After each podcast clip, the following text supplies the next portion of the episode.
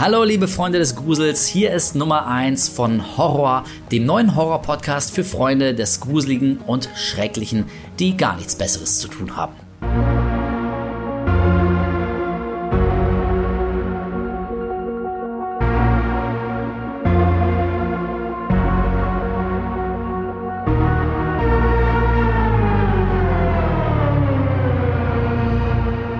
Ja, Leute, äh, unglaublich, aber wahr. Ähm, ich kann selbst kaum noch glauben, aber tatsächlich, hier ist er endlich, unser Horror-Podcast von meinem guten Freund und Kollegen Kolja und mir. Horror mit H geschrieben. Da waren wir mal richtig clever. Ausgabe Nummer eins. Hi. Kolle, wie geht's dir? Es passiert tatsächlich unglaublich, oder? Ey. Nach all der Zeit drüber quatschen. Es ist, es ist wirklich Panne. Also ähm, ich kann mich erinnern, also ich trage mich schon länger mit dem Gedanken, mal so einen Horror-Podcast zu machen und über meine große Leidenschaft Horrorfilme zu quatschen. Und wie immer, Kolja, wenn wir uns treffen, machen wir das im Privaten. Und irgendwann, erinnerst du dich vielleicht, hat Anne, ähm, Grüße an unsere Freundin und Kollegin Anne an dieser Stelle gesagt, ey, äh, warum macht ihr nicht einfach einen Podcast? Ihr labert die ganze Zeit nur über scheiß Horrorfilme. Und da dachten wir uns, Jo, genau, warum eigentlich nicht? Und das machen wir jetzt. Genau in diesem Moment muss ich auch gerade denken, wo wir ähm, da bei den Buddies saßen und drüber gequatscht haben. Ich glaube, da ja. haben wir gerade viel über Ari Aster gesprochen, über Midsommar und Co. Stimmt. Und Anne meinte dann so, sag mal, ey, warum, warum macht ihr das nicht einfach? Und dann so, ja, ja, ja schon. Ja. Eigentlich, aber na, mal gucken.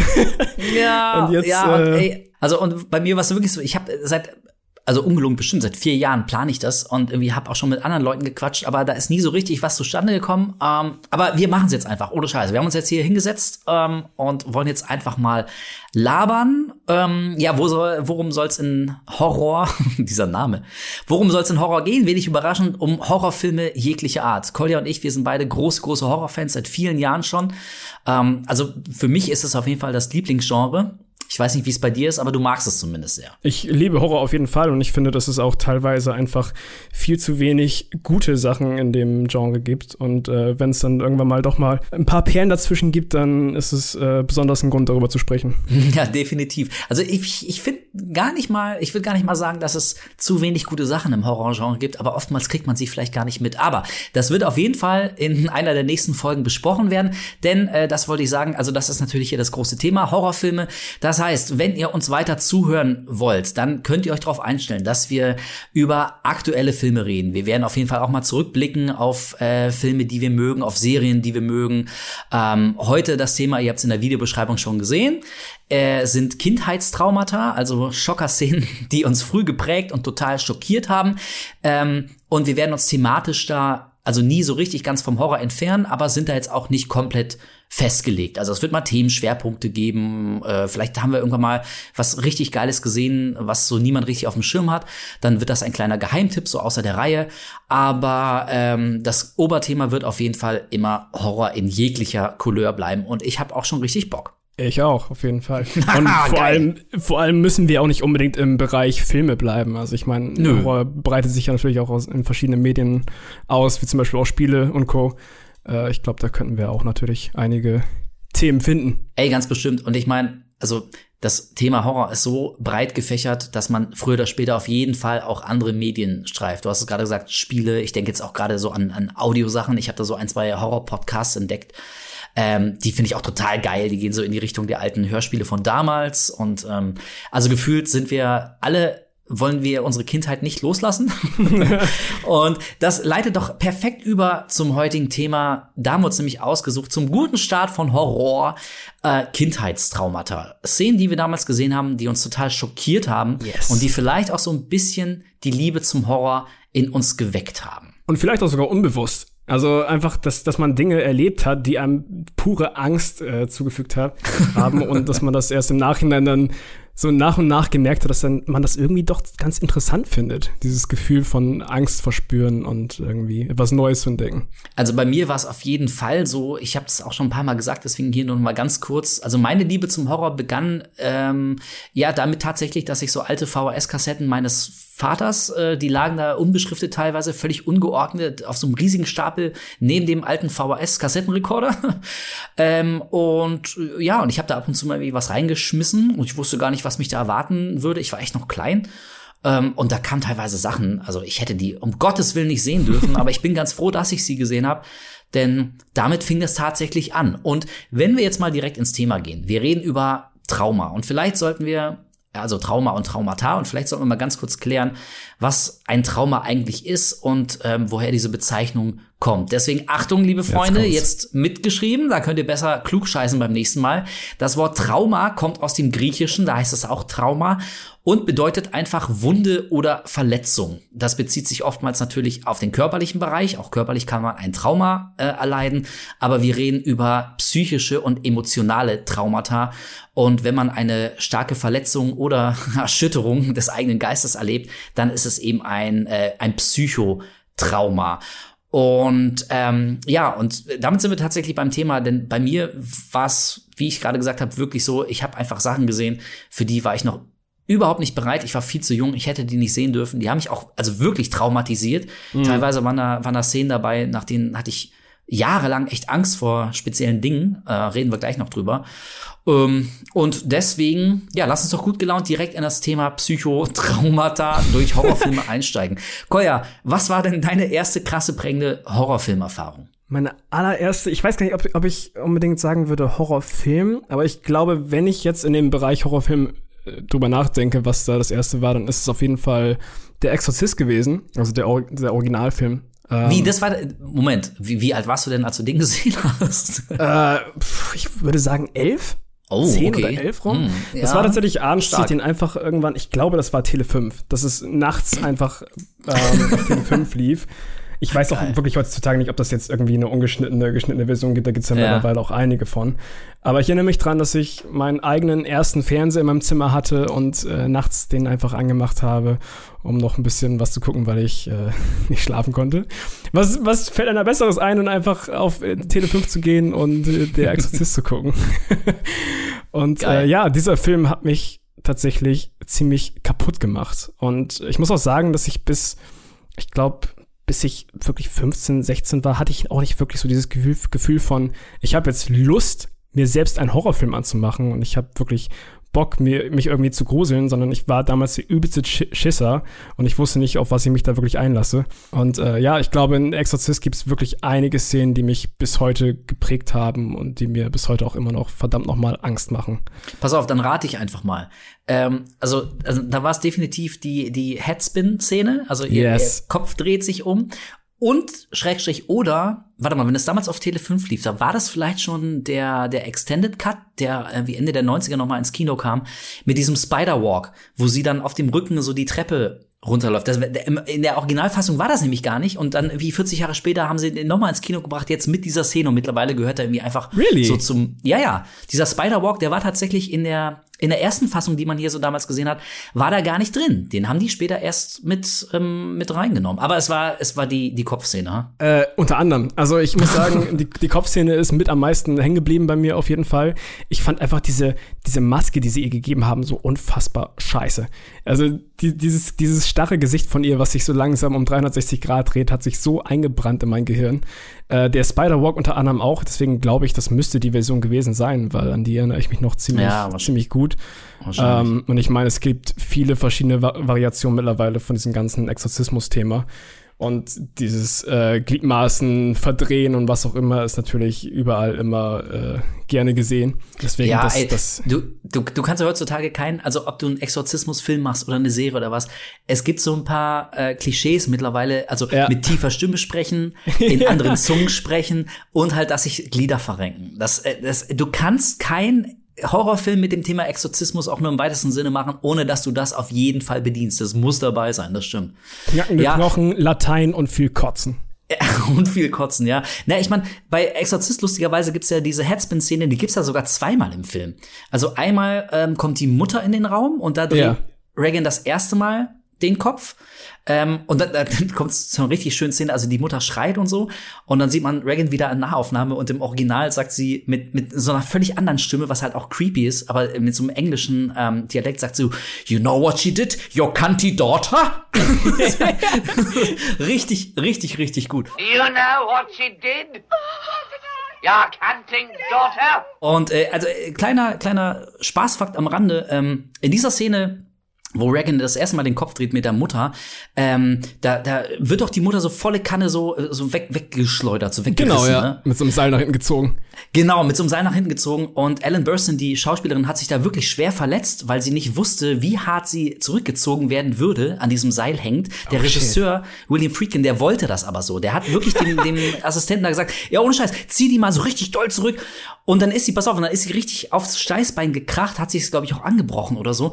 und ähm, die, dieser Schrei, man sieht die, die ja so am Boden liegen und schreien und wimmern. Ja. Und der ist nicht gespielt, weil die da wirklich Schmerzen hat. Und der Kameramann hat noch zwei Sekunden länger draufgehalten und dann hat erst irgendjemand gerufen, Cut, und die musste dann auch echt ins Krankenhaus und so. Und heutzutage sagt sie, also sie ist nicht mehr sauer, ähm, alles fein soweit. Aber ähm, also sie und die ganze Crew haben echt nur so halb im Scherz gesagt, dass der Regisseur wirklich völlig irre ist. Der ging da echt an die Grenzen. Hätte man gar nicht gemeint bei so einem 70er Horrorfilm. Schon krass. Es sind aber irgendwie so Sachen, die hörst du immer wieder von so Filmen von damals, so Sachen, die heute irgendwie gar nicht mehr so richtig, wo man sich das gar nicht mehr richtig vorstellen kann, wie zum Beispiel hier Friedhof der Kuscheltiere, haben wir oft drüber gesprochen im Privaten, mit der Spritzenszene und sowas, wo man sich nicht so ganz sicher ist, war das jetzt wirklich echt? Ja. Haben sie echt zum Kind das, das verabreicht? Ja, ja. Ähm, oder äh, halt so ganz klassische Sachen wie Alfred Hitchcock, wie er die Leute traumatisiert hat in so Sachen wie die, Die Vögel, Vögel und sowas. Das sind Genau. einfach so Sachen, mittlerweile würdest du sofort einfach die Schauspieler raushalten und irgendeinen Stuntman oder, oder eine Stuntfrau das machen lassen. Äh, Früher war das dann doch ein bisschen anders, würde ich sagen. Ja, es sei denn, du bist halt so ein Typ wie Tom Cruise, der darauf besteht, wirklich alles selber zu machen. Ja, dem ist ja, es stimmt. scheißegal. Was ich auch cool finde, auf jeden Fall. Aber damals. If I die, I die. Ja, genau, aber wenigstens einen coolen Film abgeliefert. Aber ja, damals war es irgendwie so, für die Kunst hat man alles gegeben. Auf jeden Fall ist Exorzist, ähm, also als erste prägende Erfahrung, muss ich sagen, bist du da schon ziemlich vorne mit dabei. Und also ich habe jetzt den Exorzisten, äh, weiß nicht, vor einem Jahr oder so noch mal gesehen. Und ähm, ich muss, also wirklich jetzt mittlerweile, ich, ich bin 42 und ich habe selber eine Tochter, ne? Und jetzt mittlerweile wirkt er viel, viel schlimmer, weil zumindest die erste Hälfte, der, also da geht's ja noch gar nicht wirklich um diese ganzen übernatürlichen Vorkommnisse und, und den eigentlichen Exorzismus. Das kommt ja erst eher so in der zweiten Hälfte. Und Ja. die erste Hälfte ist eigentlich mehr so ein, so ein, so ein, ja, so ein medizinisches Drama von so einem kleinen Mädchen, was krank ist und keiner kann ihm helfen. Und du siehst, also diese ganzen, Opera also nicht Operationen, aber diese, diese ähm, ganzen Einweisungen in die Klinik, die sie über sich ergehen lassen muss. Dann wird sie in die Röhre geschoben, dann werden Tests mit ihr gemacht und sie weiß gar nicht, was, was mit ihr los ist und die Mutter leidet mit und so. Also wirklich jetzt so mittlerweile so aus Vatersicht ist der Film sogar noch viel, viel schlimmer. Exorzist ist, ist ein krasses Ding, definitiv. Ja, kann ich mir auf jeden Fall vorstellen. Okay, pass auf, dann lege ich nach. Ähm, ich war also deutlich jünger als, als du mit elf. Ich, ich, ich mag so, also wirklich, ich mag so sechs, sieben vielleicht gewesen sein. Und ich glaube, meine erste bewusste, richtige, krasse Schockererfahrung war Michael Jacksons Thriller. It's only a movie. It's not funny. Das war ohne Scheiß. Also jeder kennt ja Thriller, das äh, war wahrscheinlich das berühmteste Musikvideo der Welt. Ja. Und ähm, super geil natürlich von John Landis gedreht, der American Werewolf in London gemacht hat und so. Also äh, da kam wirklich alles zusammen, perfektes Video. Ähm, und ich habe lustigerweise jahrelang Leuten immer erzählt, dass die schlimmste Szene für mich war, als ähm, Michael zum, zum Zombie wird, so ziemlich gegen Ende hin, da tanzt er ja mit den anderen Zombies mit und so. Aber das stimmt gar nicht. Ich habe nämlich extra jetzt zu Recherchezwecken, habe ich mir Thriller nochmal angeguckt und das stimmt gar nicht. Die schlimmste Szene kommt schon nach zwei Minuten oder so, da wird er nicht zum, zum Zombie, sondern vorher schon zum Werwolf. Ja. Der kriegt da irgendwie so eine komische Werwolf-Maske. Das ist ja nur ein Film im Film. Also später sehen wir, dass Michael Jackson mit seiner Freundin sich einen Horrorfilm anguckt. Dann gehen sie nach Hause über den Friedhof und da kommt ja eigentlich der, der Song erst, Thriller.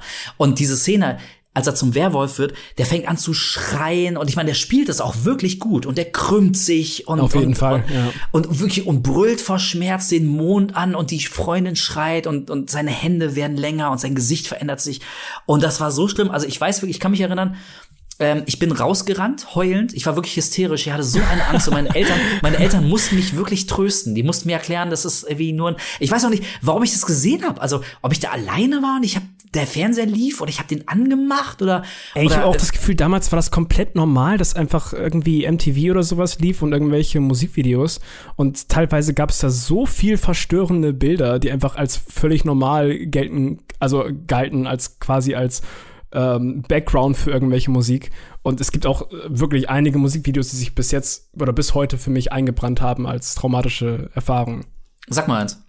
Äh, zum einen ist es Black Hole Sun. Ja, I mit den Gesichtern. Diese fucking schmelzenden Gesichter, wo ich mir Ja, das heute Mann. angucke, denke ich so, wow, das sieht einfach so unfassbar scheiße aus. Dieses Ja. CGI, diese, diese, diese, wie dieses Eis schmilzt und dazu gleichzeitig dieses Gesicht. Aber damals als Kind war das für mich so Boah. Unfassbar fucking verstörend. Das war creepy, na klar. Das, dieses kleine, genau, dieses kleine Mädchen lutscht da das Eis und ihre Augen werden dann so, sie ziehen sich so zur Ja, Seite Mann. und sowas und sie starrt dich an dabei so, Es ist what? ein fucking LSD-Trip, ohne dass du weißt, was das überhaupt bedeutet. Das war super schlimm. Ey, es, es gab so Videos von Tool. Ich meine, die waren jetzt nicht so wirklich traumatisierend. So, ich war Schism, dann auch schon Alter. 16. Also solche Sachen. Oder ähm, äh, auf jeden Fall hier FX Twin, Come to Daddy oder Rubber Johnny. Das waren so Sachen, du hast das gesehen. Und du dachtest, ey, holy shit, ich, ich, ich wollte eigentlich nur MTV anmachen. Und es hat sich ange ja, es hat sich angefühlt, das wäre so bei so einem seltsamen Underground-Horror-Channel gelandet, den, von dem man nicht laut sprechen darf. So, oh. also richtig unangenehm. Das war eine andere Zeit damals. Bei uns war es halt damals gang und gäbe, dass einfach meine Mom äh, MTV laufen lassen hat zum Frühstück und das halt einfach im Hintergrund ganz Musik lief. Und es gab dann zwischendurch Was, morgens schon? Morgens Ja, genau. MTV geguckt. Morgens lief einfach, Okay. liefen einfach, ich, ich weiß noch nicht, ob das konstant immer nur MTV war, aber es war für uns normal, dass einfach Musik Okay. im Hintergrund lief und der Fernseher irgendwelche Musikvideos äh, runtergerattert hat. Und ähm, manchmal zwischendurch liefen einfach ein paar Musikvideos, die ich nicht wirklich verstanden habe als Kind und die mir echt fucking Angst gemacht haben. Ich meine, wie gesagt, schon Schism von Tool ist von 2001, da war ich, da war ich fucking sechs. Ach Gott, ich vergesse manchmal, wie fucking jung du bist. du ähm, auch richtig dummes Beispiel, wo ich, ich, ich verstehe es bis heute nicht, äh, aber ich habe mir letztens nochmal ein Musikvideo angeguckt von Blur. Ich weiß gerade gar nicht mehr, wie der Songtitel hieß. Von Blur?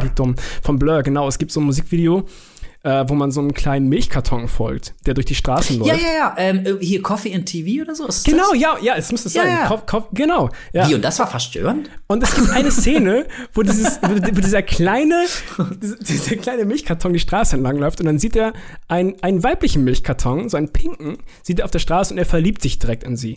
Und dann gibt es kurz danach eine Szene, wo einfach ein Passant äh, zur Seite tritt und einfach diesen Milchkarton unter seinem Schuh zerquetscht. Und sie Oh ist tot. Sie ist einfach weg. Nein. So. Hardcore. Und ich weiß nicht warum, aber diese Szene hat mich so hart beängstigt damals als Kind, dass ich einfach angefangen habe loszuheulen. Cool, ja, das ist ja süß. Wir kennen uns ja echt schon ein paar Jahre, aber ich äh, lerne gerade ganz neue Seiten an dir kennen. Ne? Das ist ja allerliebst. Und ich, ich habe erst letztens erst wieder diese Szene wiedergefunden, weil ich einfach eingegeben habe, ähm, Musikvideo Milk Carton oder sowas so. Ja. Und ähm, Und da kam Blur. jetzt, jetzt lache ich natürlich drüber und ich wusste auch nicht mal, dass es von Blur ist, bis vor kurzem. Aber diese Szene, weiß ich noch, als Kind hat mich furchtbar verstört. Okay. Keine Ahnung warum. Krass. Ey, aber ähm, also wir wollen jetzt nicht allzu lange über Musikvideos reden, weil wir noch genug anderes haben. Aber Ja. mir fällt auch noch eins ein, was mich als Kind wiederum verstört hat. Das war nämlich ähm, von Genesis Land of Confusion. Da kennen wahrscheinlich mehr mittlerweile die Coverversion von Disturbed, die auch, also ist okay, kann man durchgehen lassen. Aber im, im Video zu Land of Confusion, das Original von Genesis aus den 80ern, ähm, da haben die diese, diese Puppen genommen. Also nicht so animatronische Puppen, sondern Puppen, also wo, wo wahrscheinlich wirklich jemand mit der Hand drin steckte. Also Alter, ich guck's diese, diese, diese Gummigesichter. Und Oh die haben mein dann Gott. Wirklich. Und die haben damals irgendwie so Promis genommen. Also Ronald Reagan ist vorgekommen, in Puppenform natürlich. Äh, Michael Jackson, Prince, Tina Turner, so alles, was damals in den 80ern als, als Popstar echt weltbekannt war. Äh, sie selber, also die Genesis-Mitglieder, die drei sind aufgetaucht. Ähm, und es waren total, also ich weiß nicht, ob die das wirklich so verstörend machen wollten oder ob das nur gewirkt hat so auf mich und wahrscheinlich nicht nur auf mich, aber das war auch so wahnsinnig unheimlich und ich kann mich erinnern, dass ich wie in so einem Horrorfilm als Kind danach angefangen habe, so so Bilder mit so Puppenköpfen zu malen. Also ich musste das ja, ich, ich musste das ohne Scheiß, ich musst musste das psychologisch ja, genau, ich musste das wirklich verarbeiten, weil ich das so also ich bin da nicht heulend rausgerannt anders als bei Thriller. Aber irgendwie war das noch unheimlicher, weil das halt wie dreieinhalb, vier, viereinhalb Minuten, keine Ahnung, wie lange der Song läuft, lief das dann halt so. Und ich habe schon als Kind gemerkt, das sollte jetzt nicht wirklich gruselig sein, aber es war gruselig, weil diese Puppenköpfe halt so menschenähnlich aussahen, aber dann doch völlig übertrieben, dass es offenbar keine echten Menschengesichter waren.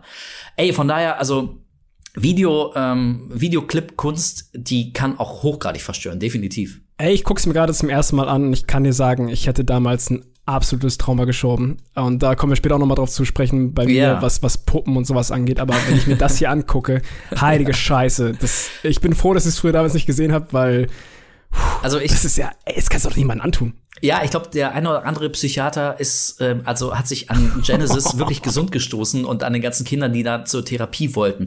Ähm, und deswegen lass uns doch mal von den Videos noch mal zurückgehen in die Kindheit, denn also deine Kindheit begann ein bisschen später als meine. Ich bin 80 geboren, deswegen ähm, ja hast du manche Sachen vielleicht nicht so mitbekommen.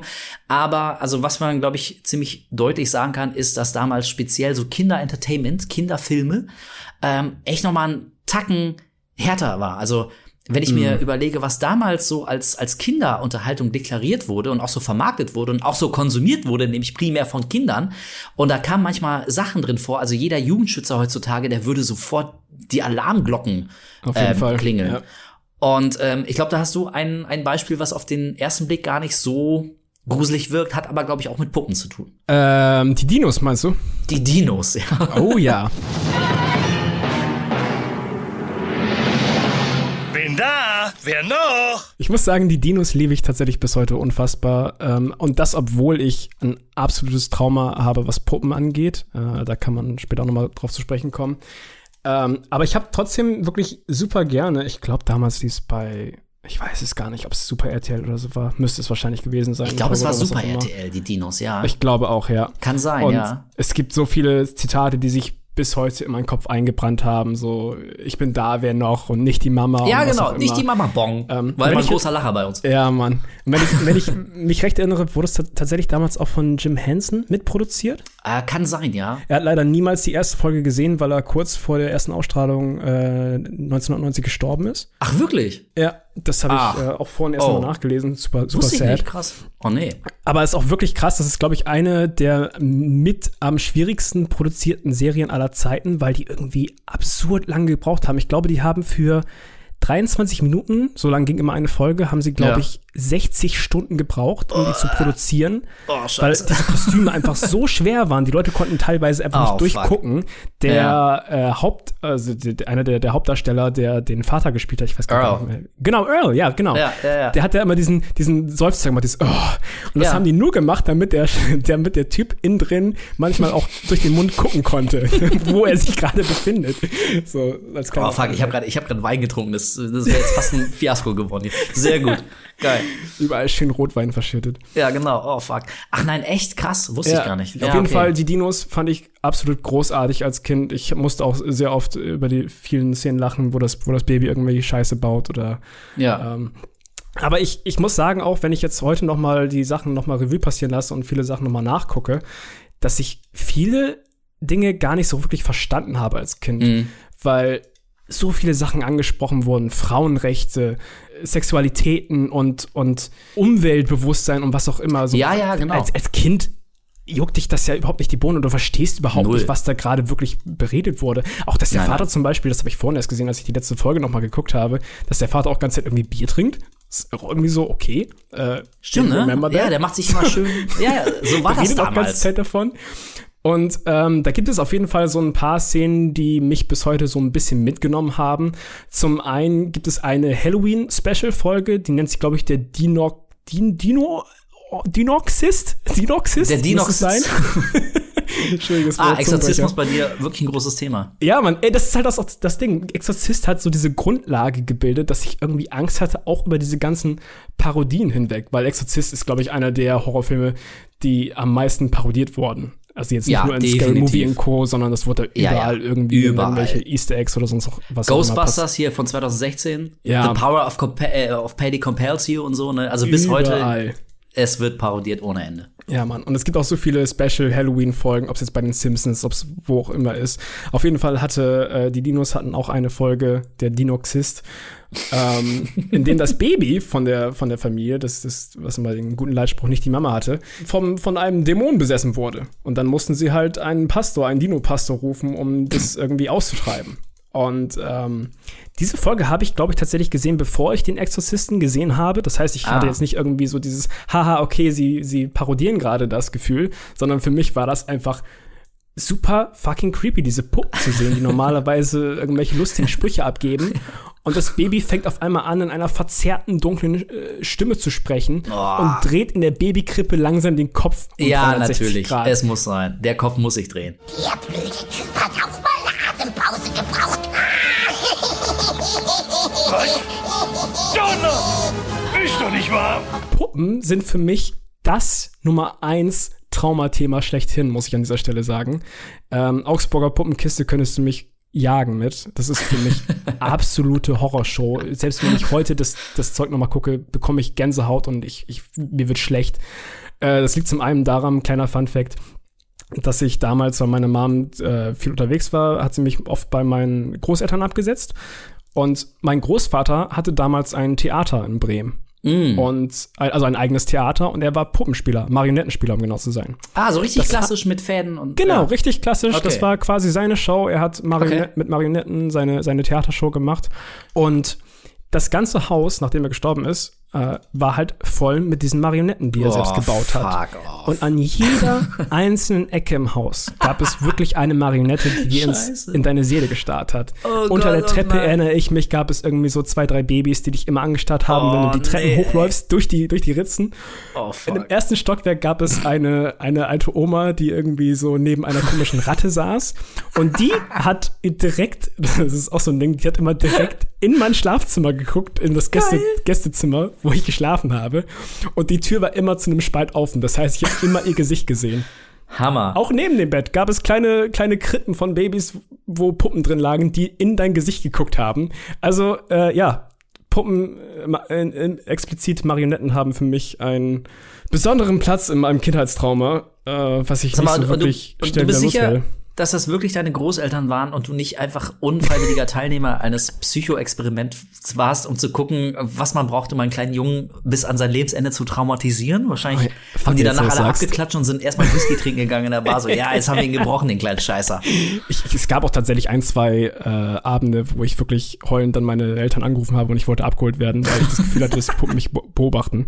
Und das Ding ist, wenn du als Kind halt Augsburger Puppenkiste guckst, dann, dann denkst du, okay, Puppen können leben. So, Puppen können sprechen, Puppen können sich bewegen. So, ich war, keine Ahnung, wie alt ich war, sechs, sieben Jahre alt. Und wenn du dann aber auch in einem Haus bist, voller Marionetten, die dich jederzeit von jeder Ecke angucken können, Alter, das war absolut das prägendste Ding überhaupt in meinem Leben. Oh Gott im Himmel. Hast Und du das ge- zu Hause angesprochen? Also wussten dann, äh, wusste deine Familie um dein äh, Psychotraumata oder? Ja, auf jeden Fall, aber ich, ich glaube, dann, dann gab es einfach diesen, diesen, ja, dann gab es einfach diesen klassischen Spruch von wegen so, hey, das sind nur Puppen, die können dir nicht wehtun, Ja, ja. alles ist gut. Fuck you, ganz ehrlich. Ich, ich bin mir bis heute sicher, dass eine Puppe einmal in der Nacht ihren Kopf gedreht hat in meine Richtung. Ich werde diesen Moment nicht vergessen. Wahrscheinlich habe ich davon einfach einen Albtraum gehabt, aber ich bin mir zu 100% sicher, dass ich diesen Moment erlebt habe, wie eine Puppe einmal, wo ich weggeguckt habe, ihren Kopf in meine Richtung gedreht hat. Ja, entweder das oder es war wie bei Paranormal Activity und der Dämon, der dich dein Leben lang verfolgen wird, hat dich das erste Mal da so richtig gesehen und gebrandmarkt und alle paar Jahre kommt er wieder und treibt dich so allmählich in den Wahnsinn. Mein, mein Urgroßvater dachte oh, meinem, meinem, meinem Groß, dem, dem mache ich jetzt mal eine Show. Den, den biete ich jetzt mal richtig schön was. Der findet das bestimmt richtig, richtig gut mit sechs Jahren. Ja. Ja, aber auf jeden Fall, äh, Dinos äh, gibt es diese eine Folge, den Dino-Exorzisten. Und, ähm, was mega viele wahrscheinlich kennen, die letzte Folge, in der, Ja. ich glaube, es gibt vier Staffeln, die produziert wurden. Ähm, die nennt sich die, die Dino-Dämmerung, glaube ich. Und äh, da geht es darum, dass Earl, der, der Vater der Familie, halt für eine große äh, Fabrik arbeitet, eine große, große Firma, die, äh, ich glaube, Wachsfrüchte herstellt, so nennen sie das bei denen. Und ähm, einmal jährlich kommt es irgendwie dazu, dass, dass Käfer das Land umfliegen und diese ganzen Schlingpflanzen, die sich über die Jahre bilden, wegfressen. Und diese Käfer kommen aber nicht irgendwann, weil der komplette Sumpf, in dem die Käfer leben, wurde ersetzt durch ein großes Fabrikgelände, was dazu führt, dass die, die Schlingpflanzen sich immer weiter ausbreiten. Und dann denkt sich irgendwann die Firma so, ach, wir haben eine einfache Lösung dafür. Wir sprühen einfach einen Haufen Gift über alles und dann sterben diese Pflanzen aus und alles ist okay. Ja, well, das löst dann tatsächlich die Eiszeit aus und ähm, ich als, als Kind war großer Dino-Fan und wusste aber natürlich, dass die Dinos irgendwann ausgestorben sind und konnte eins und eins zusammenzählen und habe halt gemerkt, ah, okay, meine Lieblingscharaktere, die ich jetzt seit Jahren beobachte, sterben gerade langsam an der Eiszeit. so. Und es ist wirklich, ich habe es vorhin noch mal angeguckt, diese Folge ist einfach echt nicht für Kinder geeignet. Es fühlt sich einfach nicht richtig an. Du merkst nach und nach, dass diese Charaktere gerade einfach sterben. Ja, das ist wirklich, also wenn, falls ihr, liebe Zuhörer, diese Serie wie vielleicht verpasst habt, weil ihr zu jung seid oder es nicht mehr so äh, im Kopf habt, aber es ist wirklich so, die sind doch irgendwie alle zu Hause, um sie rum wird's dunkel und kalt draußen. Ne? Genau. Und sie, sie haddeln so ein bisschen, also kuscheln sich aneinander und machen noch den Fernseher an und da gibt's doch diesen Sprecher hier, Mario Marionette, Ja. der, der immer die Nachrichten vorgelesen hat. Und ganz am Ende sagt er so, ähm, wie, so, das war's und äh, die Eiszeit ist da und vermutlich werden wir alle sterben. Und sein letzter Satz ist doch irgendwie, und ähm, bis bald hoffentlich oder so. Werfen wir mal einen Blick auf die langfristige Wettervorhersage. Heftiger Schneefall, schwarze Bewölkung bei ungewöhnlich tiefer Temperatur. Ich bin Mario Marionette. Hoffentlich bis bald. Und so hört's auf. Und das Baby, und das Baby sagt vor allem noch kurz vorher, äh, ziehen wir jetzt, heißt es, dass wir umziehen müssen? Und der Vater sagt, nein, wir haben leider nur diese eine Welt. Oh, ey, ultra Und dann- hart. Und die krepieren, die krepieren wirklich. das Das ist ist die das Ende der Serie. Folge. Die sterben. Das Die, ist die die, die erfrieren Folge. alle. Ich weiß nicht, was sie sich dabei damals gedacht haben. Ich meine, heute ist es eine schöne Message in Richtung so Klimawandel und man sollte echt Voll. darauf achten. Aber als Kind, what the fuck? Ultra, ja, und wie du schon sagst, ne, also natürlich wusste man als Kind, also ich glaube, die allermeisten Kinder interessieren sich irgendwie mal in ihrem Leben äh, in jungem Alter für Dinosaurier. Ob sie, ob sie Jungs sind oder Ja. Mädchen, ich, ich beobachte es auch bei meiner Tochter so, Dinos sind irgendwann einfach ein Thema. Dinos sind einfach Und cool. ähm, mit fortschreitendem Alter, genau, äh, lernst du dann irgendwie natürlich auch, es kam die Eiszeit, Dinosaurier sind ausgestorben, Evolution und so. Ähm, von daher ist so, dass die Dinos irgendwann ein Ende finden, das ist jetzt nicht so der Schocker. Aber wie das mal so eben, so als kompletter Abschluss dieser lustig heiteren Dino-Serie, wie das wirklich so der Endpunkt der Serie ist, dass die jetzt alle krepieren und bitterlich erfrieren, weil der ganze Planet dunkel und kalt wird. Ey, das ist schon derbe, ja. Und das auch wirklich mit diesem Nachrichtensprecher zu enden zu lassen. Ja, ey, und ähm, äh, wo du äh, es gerade die Dinos angesprochen hast, ähm, kannst du dich an das Ende von Alf erinnern? oh, das war ähnlich, oder? Es war also vielleicht nicht ganz so apokalyptisch, aber emotional war es ähnlich vernichtend. Denn ähm, also es kam ja nach der Alf-Serie kam noch ein Kinofilm, Ja. der irgendwie ähm, hat das alles so ein bisschen abgeschlossen. Das war aber nicht der ursprüngliche Plan, weil der Plan war eigentlich, die Serie ähm, na, noch weiterzuführen. Und ich glaube, mit Staffel drei oder vier auch hier äh, endete sie. Und zwar so, dass Alf, also Gordon Shumway, der kriegt eine Nachricht von, von seinen ähm, äh, Kumpels, von seiner Familie da. Er kommt ja vom Planeten Melmac. Und die machen mit ihm einen Treffpunkt aus, dass er äh, quasi doch abgeholt wird und zurück dann zu seinem Planeten Melmac dann düst. Und die letzte Szene ist, er äh, äh, geht so durch den Wald über eine Wiese nachts und auf einmal kommen von allen Seiten FBI-Agenten, umzingeln ihn, nehmen ihn Oh gefangen. ja. Und damit hört die Serie auf. Das ist das Ende der Serie. Also können wir, jetzt, Stimmt. können wir jetzt davon ausgehen, dass Alf als außerirdische Lebensform, der wird dann in so ein Labor verschleppt, der wird dann seziert. Ja. Also auf jeden Fall ist der tot, ey. Der lebt auf gar keinen Fall. Das ist so krass. Und so hört er das auf. Und wirklich alle Kinder dachten so, hä, wie? Aber es muss doch irgendwie weitergehen. Nee, und dann Ja. kam halt dieser, dieser komische Kinofilm, der aber mit der Serie gar nichts mehr zu tun hat. Auch die Tenners sind da nicht mehr vorgekommen. Hier seine Gastfamilie. Also selbst als Kind hast du es schon gerafft. Das ist jetzt irgendwie so, die haben noch mal schnell was nachgeschossen, aber das hat jetzt mit der Geschichte von Alf eigentlich nichts zu tun.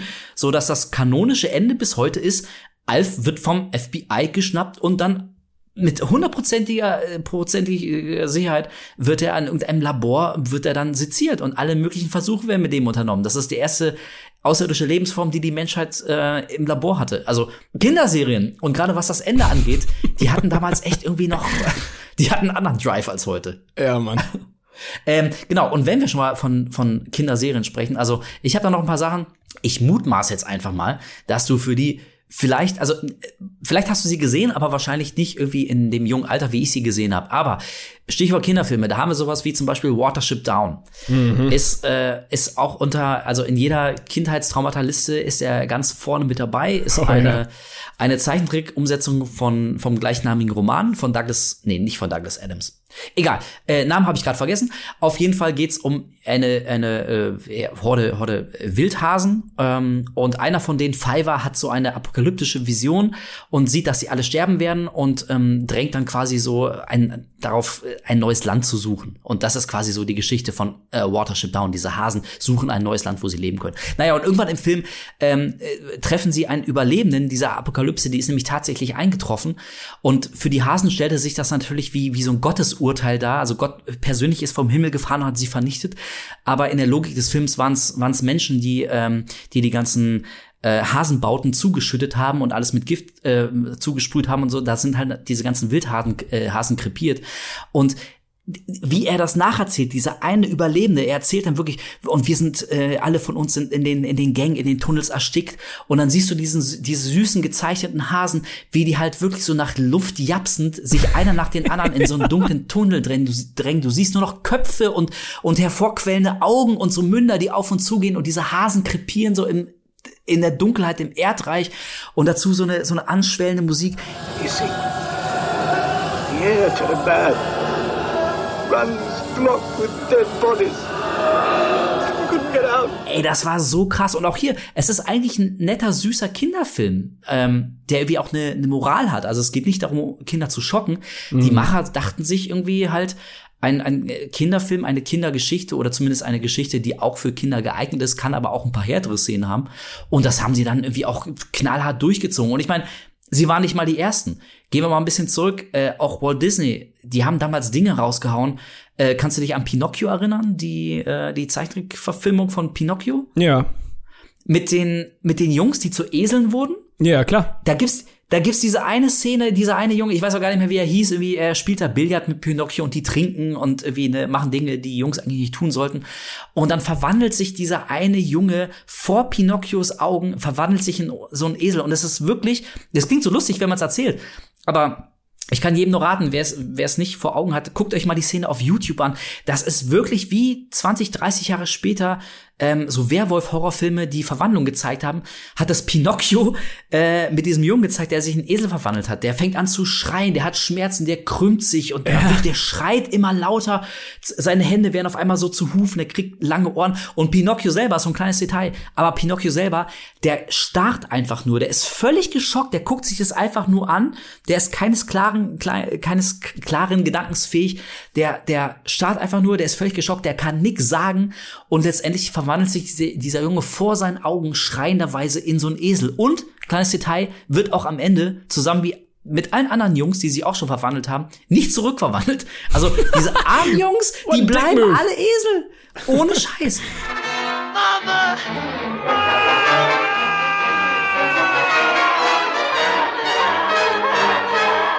Ey, oder, oder hier, äh, Dumbo. Ähm, diese, diese Szene da, ich weiß gar nicht mehr, Dumbo ist irgendwie betrunken. Ich Die weiß Pink nicht, der- Elephants, die groß. die Pink Elephants. Ja, ja. Ey, wirklich, also da- daran, da kann ich mich deutlich daran erinnern, dass ich davon wirklich äh, konkreten Albtraum hatte. Also äh, Dumbo hat da Verständlich. diese, diese komischen Visionen, diese Halluzinationen von den Elefanten in verschiedensten abgefahrenen Farben und es ist irgendwie ganz surreal. Alles fließt so ineinander. Ähm, und also bei nochmaligem Angucken würde ich sagen, die haben da nicht den Betrunkenheitszustand äh, versucht nachzustellen und gemalt, LSD. sondern ja, ey, wirklich mehr wie so ein LSD. Hundertprozentig. Also die haben da so ein bisschen übers Ziel hinausgeschossen. Aber ähm, auch das war was. Also weiß ich nicht, ob, ob das irgendjemand bewusst, ob irgendjemand bewusst war, okay, das könnte auf, auf junge Zuschauer desorientierend wirken, komm, wir nehmen es trotzdem rein. Oder war es ihnen einfach nicht klar? Haben sie einfach gesagt, ey, komm, scheiß drauf, gehört irgendwie dazu. Vielleicht waren, war man damals irgendwie einfach nicht so zart beseitet wie heute. Ich habe echt das Gefühl, dass bis Anfang 2000 oder irgendwie 2010 oder sowas, dass sie da gar nicht so krasse Quality Control in die Richtung hatten. Dass sie irgendwie äh, wirklich, also wenn du, wenn du dir das anguckst, es gibt wirklich so viele verstörende Sachen. Ich weiß auch jetzt in den letzten Jahren nicht wirklich was, oder ich habe es auch einfach nicht mehr gehört irgendwie, dass es was ähnliches gab. Aber gerade so diese Ära so zwischen, zwischen 1980 rum und dann 2010, da gab es so viele, so viele Sachen, so viele Sachen für Kinder. Coraline zum Beispiel, ich weiß gar nicht mehr, von wann Oh. der Film ist, aber das ist auch ein richtig gutes Beispiel. Da war ich schon Super ein bisschen gut. älter. Aber meine Schwester hat ihn gesehen. Ähm, meine Schwester ist auch sehr affin, was so Horrorkram angeht, schon von jungem Alter an. Die ist jetzt gerade 18. Also hat auch sehr früh angefangen, so, so äh, Gruselkram zu gucken. Aber Coraline kam raus, gucke ich gerade mal nach, 2009. Und es ist, Oh, der, ja. der Film ist ab sechs. Wirklich? Der ist ab sechs? ja. okay, es ist halt, Oh mein es ist halt Gott. so, so ein klassischer Gateway-Horror, ne? So, Ja. Also der erste Horrorfilm im Leben, den du gucken kannst. Oh, ja, okay. Also für Leute, die Coraline nicht kennen, ähm, ist im Prinzip so ein bisschen Alice im Wunderland mäßig. Ein Kind kommt in eine Art Parallelwelt in der ihre Eltern auch existieren, aber die haben alle Knöpfe als Augen. Ja, die wurden, also die, quasi die, die Pupillen wurden rausgerissen und die haben Knöpfe angenäht an den Augen. Ihre Gliedmaßen können sich dehnen zu Spinnenarmen. Ah, Und ja, äh, genau. dieser ganze Film ist ein absoluter Horrortrip. Wenn ich jetzt sehe, dass der Film ab sechs ist, ist es wirklich lächerlich. Also, ich Ja, glaub, das hätte ist- ich es damals gesehen, ähm, dann ja, das äh, hätte mich auf jeden Fall auch mitgenommen. Ja, das ist, glaube ich, so ein Film, wenn man den mit Eltern guckt und, und jemand hat, der das so ein bisschen einordnen kann für einen, also dann geht's wahrscheinlich. Also ich Ja. habe Coraline damals auch gesehen, ich fand den auch super gut. Ich bin auch großer Fan von äh, Nightmare Before Christmas und ähm, das geht ja in so eine ähnliche Richtung, so Ja. ähm, äh, Stop-Motion-Animation mit Puppen und sowas. Ähm, aber ich kann mir vorstellen, wenn man das das erste Mal alleine sieht und vielleicht nicht so ganz weiß, was einen da erwartet, ähm, ja, dass einen das ganz schön ganz schön um, umhaut. Naja, und ich meine, und wirklich, also wenn wir halt wie beim Thema gerade so Kindheitstraumata ähm, sind, und Coraline, hast du gesagt, war 2009, aber wenn wir doch noch mal so ein bisschen zurückgehen, ähm, wir waren ja gerade bei, bei Filmen, die Kinder traumatisiert haben, ähm, da habe ich noch einen, und ich, also ich möchte fast sagen, das ist jetzt schon, es ist nicht klasse, äh, klug von mir aufgebaut, das jetzt schon rauszuhauen, aber es ist wahrscheinlich wirklich das größte Trauma, was ich jemals in meiner, in meiner ähm, Medienkonsumentenkarriere erlebt habe. Das Okay. war nämlich Rückkehr nach Oz. Nein, äh, Oz, eine fantastische Welt heißt er, glaube ich. Das ist, wer ihn nicht kennt, von Disney lustigerweise, äh, kam in den 80ern raus und es ist quasi ein Sequel zu, zu Oz. Also wir sind wieder bei Dorothy Gale, bei diesem kleinen Mädchen. Und ähm, was dieser neue Film aber macht, ist, ähm, dass er das so erklärt, dass Oz quasi, oder zumindest ist das eine Interpretation, die man, die man rausziehen kann, dass ähm, sich Dorothy Gale quasi Oz nur eingebildet hat. Also, dass sie damit versucht, quasi äh, Dinge zu verarbeiten, die, ähm, die in ihrem echten Leben passiert sind. Aber alles, was in Oz geschieht, ist quasi nur das Spiegelbild von dem, was sie emotional beschäftigt. So ein bisschen wie bei, wie bei Silent Hill. Also der neue Oz zum Beispiel, der beginnt auch damit, dass sie äh, so, so eine Elektroschocktherapie bekommt und sowas. Naja, und auf jeden Fall ist dann Dorothy tatsächlich aber im wirklich real existierenden Oz. Sie verlässt die die hiesige Welt und geht dann rüber nach Oz. Und ähm, das, das Oz, was wir noch aus dem alten Disney-Klassiker kennen, das ist völlig ruiniert. Also es liegt so in Trümmern, die gelbe Ziegelsteinstraße ist kaputt und sowas. Und auf jeden Fall kommt Oz dann irgendwann ähm, in das Schloss von Mombi.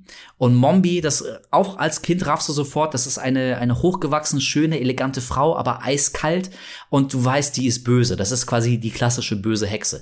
Und das Lustige an Mombi ist, dass sie quasi ihren Kopf abnehmen kann und die kann immer wieder andere Köpfe aufsetzen von anderen schönen Frauen. wie eine und irgendwann äh, ziemlich geil. Und irgendwann möchte sich äh, ähm, Dorothy aus dem Schloss von Mombi stehlen und braucht dazu aber so ein Pulver, um etwas zum Leben zu erwecken. Das würde jetzt zu weit gehen, das zu erklären, aber sie muss sich da auf jeden Fall rausstehlen und schleicht sich dann so mitten in der Nacht ganz heimlich ähm, an so eine an so eine Spiegelschranktür macht die dann so auf und da drin ist der schlafende Haupt Hauptkopf von von äh, Prinzessin Mombi und sie greift dann so an dem Kopf vorbei und kriegt dann auch das, was sie will. Und auf einmal macht dieser abgetrennte dort liegende Kopf, macht die Augen auf, starrt sie an und sagt mit so einer ganz tiefen Stimme, Dorothy Gale. Und alle anderen Köpfe in dieser Galerie, da hängen noch 30 Köpfe, alle anderen Köpfe werden auch wach, machen auch die Augen auf und schreien Dorothy Gale an. Und dazu hörst du Prinzessin Mommy schon wieder Dorothy Gale. Und dann siehst du in so einem Umschnitt, die Musik wird immer lauter, draußen blitzt es und du siehst in so einem Umschnitt, wie sich der kopflose Körper von Madame Mombi aus dem Bett erhebt mit ausgebreiteten Armen und quasi Dorothy entgegengeht und dazu immer dieses Dorothy Gale. Alter,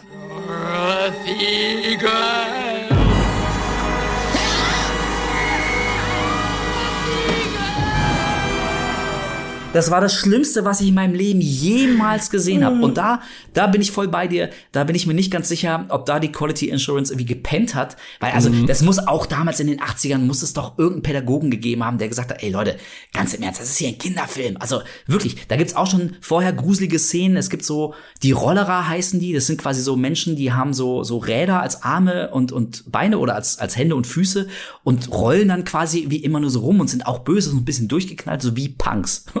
Und die sind auch schon unheimlich, aber die sind nichts gegen diese fucking Prinzessin Mombi mit ihren abgetrennten Köpfen. Ey, und da, also bis heute, wenn ich den Film sehe, ähm, auch als Erwachsener, das, das ist wirklich zu 100% eine straighte Horrorfilmszene. Also, wenn du das ohne Kontext sehen würdest, dann würdest du schwören, das ist ein knallharter Horrorfilm und Dorothy Gale, dieses kleine Mädchen, das wird gleich irgendwie von, von dieser geköpften Frau und, und den schreienden Köpfen da erwischt. Aber das kann mir keiner erzählen, dass das ein rein rassiger Kinderfilm ist. Also super hart, was sie damals rausgehauen haben, echt. Ja, Mann. Das ist ähnlich Naja. für mich so ein bisschen die unendliche Geschichte, ist ja auch so, äh, was, was die Zeit, wo es rauskam, so ein bisschen ähnlich ist. Und da gibt's ja auch einige Szenen irgendwie, die zumindest mich auch äh, später sehr verstört haben, die, die super bekannte äh, äh, Artrax-Szene, Szene, wo, er, wo er in, dem, in dem Sumpf langsam runter, runter Oh Gott, die, sinkt die Sümpfe der Traurigkeit. wo, man heute checkt, ah, okay, das Pferd war einfach depressiv und hat sich einfach umgebracht in diesem Moment.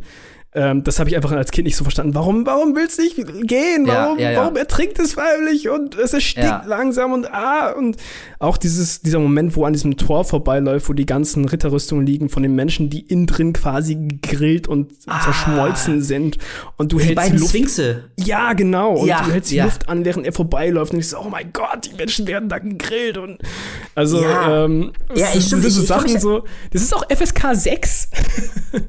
Stimmt, ja, unendliche Geschichte, aber genau, das mit, den, mit, mit diesem Tor, mit den meinen Sphinxen, ähm, genau, hab Selbstvertrauen, hab Selbstvertrauen, dann Ja. rennt er da durch und vorher sieht man noch, genau, da ähm, vom Sand halb eingegraben, diese eine Ritterrüstung und der Wind weht dann das Visier von diesem einen Helm auf und darunter ist so ein Totenkopf, ne? Genau, weil die Leute einfach, das, das Fleisch ist von denen einfach Ja. weggebrannt. Alter, das war fucking hardcore, stimmt. Und auch der Gmorg, dieser Wolf, der war so richtig hart. Ja, Mann. Oh, Alles. Auch, auch wieder Richtung Puppen. Ist, äh. Ja, ja, genau. Und äh, da hast du noch was gesagt und das fand ich äh, ziemlich lustig, ähm, von wegen Puppen. Habe ich jetzt gar nicht so als gruselig in Erinnerung, aber ich habe den seit 100 Jahren nicht mehr gesehen, nämlich Howard the Duck. was war denn damit los? Yes, genau, das habe ich, ich. Ich weiß nicht, als, als wir drüber gesprochen haben, ist mir der gar nicht so richtig in den Sinn gekommen, bis, bis vor gestern, vorgestern, wo ich dir diese Liste geschickt habe, ist mir plötzlich wieder in den Kopf geschossen. Und zwar, äh, ich, ich bin damals mit meiner Mom alleine aufgewachsen und sie hat halt immer dann, wenn ich von der Schule gekommen bin, ist sie dann halt arbeiten gegangen, über von, keine Ahnung, irgendwie 14 Uhr bis irgendwann, irgendwann 20 Uhr, was auch immer, war da halt weg und ich habe mich dann halt oft irgendwie einfach von, von Fernseher gesetzt und Sachen geguckt. Und meine Mom dachte halt so irgendwie kurz vor der Arbeit, ah, okay, das hier im Fernsehen in der, in der Beschreibung steht, das ist irgendwie ein, äh, oder sie, sie dachte halt, das ist ein lustiger Film über eine sprechende Ente. Ja. Ähm, mach ich doch mal an, vielleicht, vielleicht hat er da Lust drauf. So. Und dann habe ich mich halt da hingesetzt und habe Howard the Duck geguckt. Ich weiß gar nicht, wie alt ich war. Ich war wahrscheinlich irgendwie so um die 10, 11 rum, oder sowas. Ja, auf jeden Fall habe ich als Kind nicht wirklich gecheckt, was da abgeht. Warum hat diese sprechende Ente gerade Sex mit einer Frau? Warum äh, werden da Leute umgebracht? Und warum es, es gibt diesen einen, ich meine, ich habe den Film jetzt wirklich schon lange nicht mehr geguckt, aber das, was sich bei mir eingebrannt gebrannt hat, ist, dass dieser eine Mensch zu diesem Dark Lord wird, oder wie, wie es auch, wie auch immer hieß. Ach Gott, ja. Und hat, Stimmt, hat quasi ja. so eine Art Dämon in sich und verzerrt langsam äh, im Verlauf des Films immer weiter. Seine Haare werden immer schütter und, und sein Gesicht verformt sich immer mehr. Und er spricht in so einer, was mittlerweile super lustig ist, aber er spricht in so einer komischen Stimme die ganze Zeit. Und Geil, äh, gut. verzerrt immer weiter seine, seine Stimme und entführt halt diese, diese Hauptdarstellerin. Ähm, und fährt mit ihr durch, durch die Gegend und fängt irgendwann einfach an, sein Gesicht zu stretchen und spuckt so einen komischen, langen Fleischpenis aus seinem Mund raus, mit dem er irgendwie äh, in diesem Auto hin und her schlackert und irgendwie Energie überall absaugt. Und diese Szene hat mich so abgefuckt.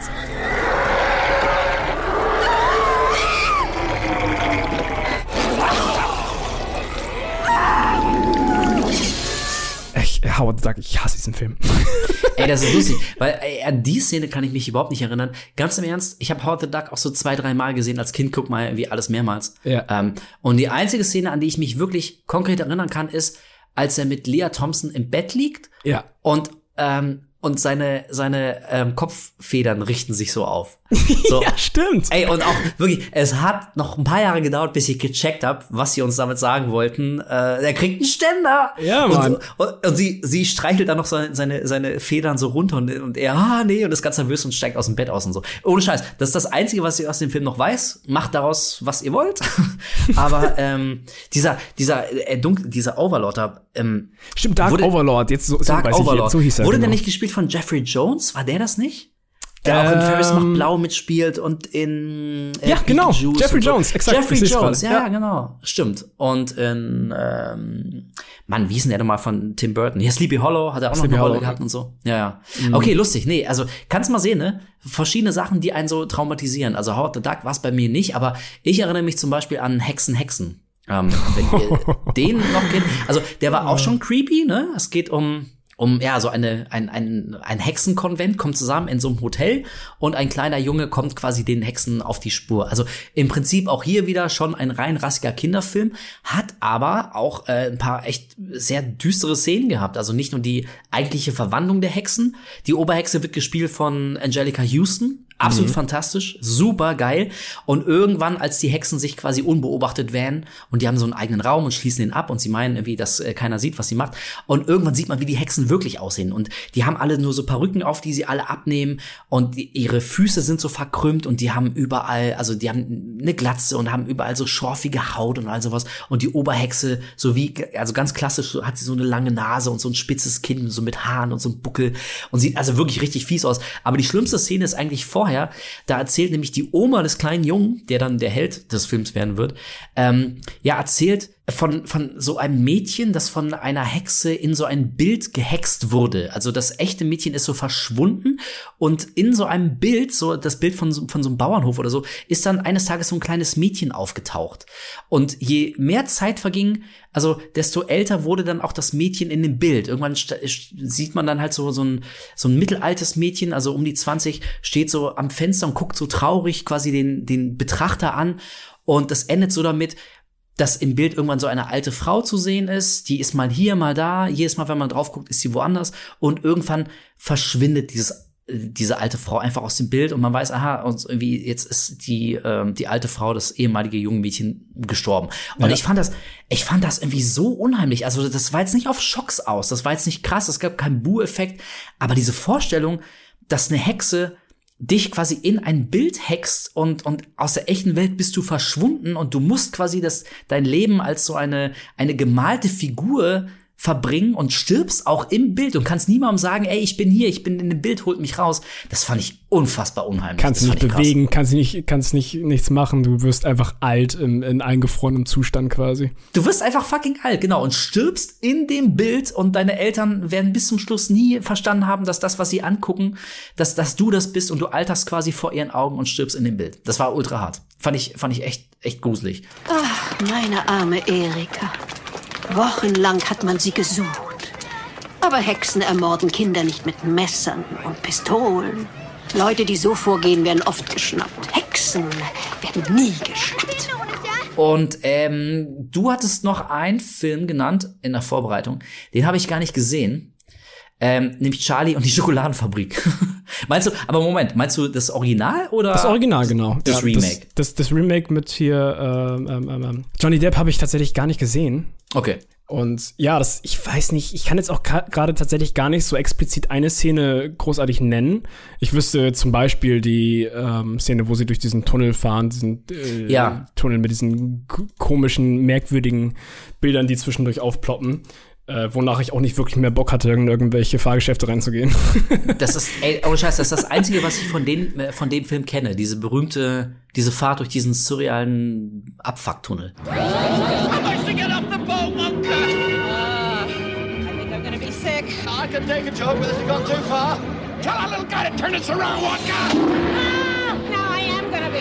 Also ich weiß auch nicht, was sie sich dabei gedacht haben. Und ich finde einfach, dass der ganze Film irgendwie so einen ganz, ganz merkwürdigen, ekligen Vibe hat. Also das, es kann mir keiner erzählen, dass sich jemand damals dachte so, ah okay, das ist für Kinder cool, das ist irgendwie ein, eine coole, ein cooler Kinderfilm so. Diese ganzen Umpa-Lumpas, dieser merkwürdige Charlie, der ganze Zeit so abgefuckt rumlächelt und alles fühlt sich einfach an wie ein ganz komischer Drogentrip. Ja, ey, also wie gesagt, ich äh, kenne nur diese Szene und auch die nicht, weil ich den Originalfilm kenne, sondern weil die halt so mittlerweile Bestandteil der Popkultur ist. Also Ja. dieses komische Lied, was er singt. Und lustigerweise, ähm, ich, ich kannte nicht die Szene selber, aber diese ganze Bildsprache von der Szene aus dem Marilyn Manson Video. Ich war damals, Ach, ich war großer, ja, ich war großer Marilyn Manson Fan und das war eins, eine seiner ersten Singles und als Video spielt halt die Band quasi so diese Szene nach. Also irgendwie auch abgefuckte ähm, Lichtspiele, surreale Sequenzen und sowas und sie fahren irgendwie auch in so einem Schlitten durch so einen Tunnel und sowas. Ähm, und deswegen, also ich, ich kannte diese Szene, ohne sie wirklich zu kennen und habe die dann später irgendwie mal auf YouTube ähm, gesehen. Aber ich muss auch sagen, ey, mich als Kind hätte das auch ziemlich umgeworfen. Das war schon, ey, damals wirklich, die, die haben Sachen rausgehauen. Also, ähm, ich kann mich zum Beispiel erinnern an Herrscher der Zeit. Das ist so ein, ähm, ja, ein, ein gemalter Science-Fiction-Film. Ähm, der lief damals als Teil einer Fernsehserie. Ich habe da mal äh, ein Video bei Sexy Cripples drüber gemacht. Ähm, Fürchterliche Freunde. Das war, war äh, total geil. Gibt's heutzutage, heutzutage glaube ich, gar nicht mehr im öffentlich-rechtlichen Fernsehen. Aber das lief einmal die Woche, am Wochenende eine halbe Stunde. Und da wurden immer so seltsame Comicstrips gezeigt. Also äh, surreale kleine Geschichten. Einfach so, ne, so von verschiedenen Künstlern. Ähm, und Herrscher der Zeit war quasi eine Fortsetzungsgeschichte, also ein ganzer Spielfilm, aber halt in sechs Teile aufgeteilt. Ähm, und da gibt es eine Szene, mh, also wie gesagt, das ist ein Science-Fiction-Film und irgendwann ähm, ist unsere Heldengruppe auf so einem Planeten, der ist komplett rot, äh, also man möchte meinen, leblos, aber da gibt's so Engel. Und diese Engel haben so keine Gesichter. Also das sind so, so, so weiße, humanoide Gestalten, sehen auch so wie durchtrainierte Männer, muskulöse Männer mit großen Flügeln, haben aber alle kein Gesicht. Und später kommt raus, dass sie so Teil von so einem großen Kollektiv sind, also wie so ein Insektenschwarm. Äh. Denken die alle nicht wirklich selber, sondern führen nur den Willen von so einem, von so einem großen Mastermind aus. Und diese Engel, die haben so einen, so einen komischen, also wie, wie so eine Art Gesang, die machen immer so Karam, bum, bum, Karam, bum, bum, die ganze Zeit.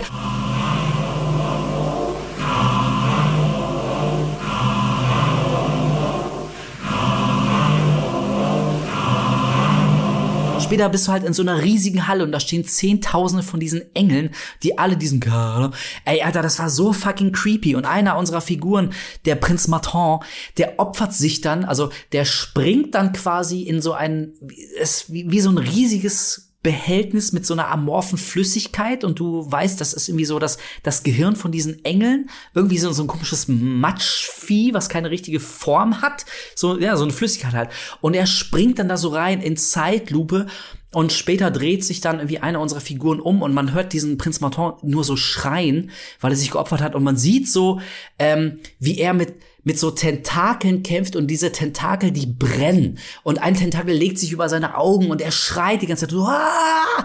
und Alter, ey, und da dachte ich auch, what? Wo- Alter, was geht denn ab? Ey, das war so richtig, richtig schlimm. Die haben Du machst mir damals das auf jeden Fall gerade schmackhaft.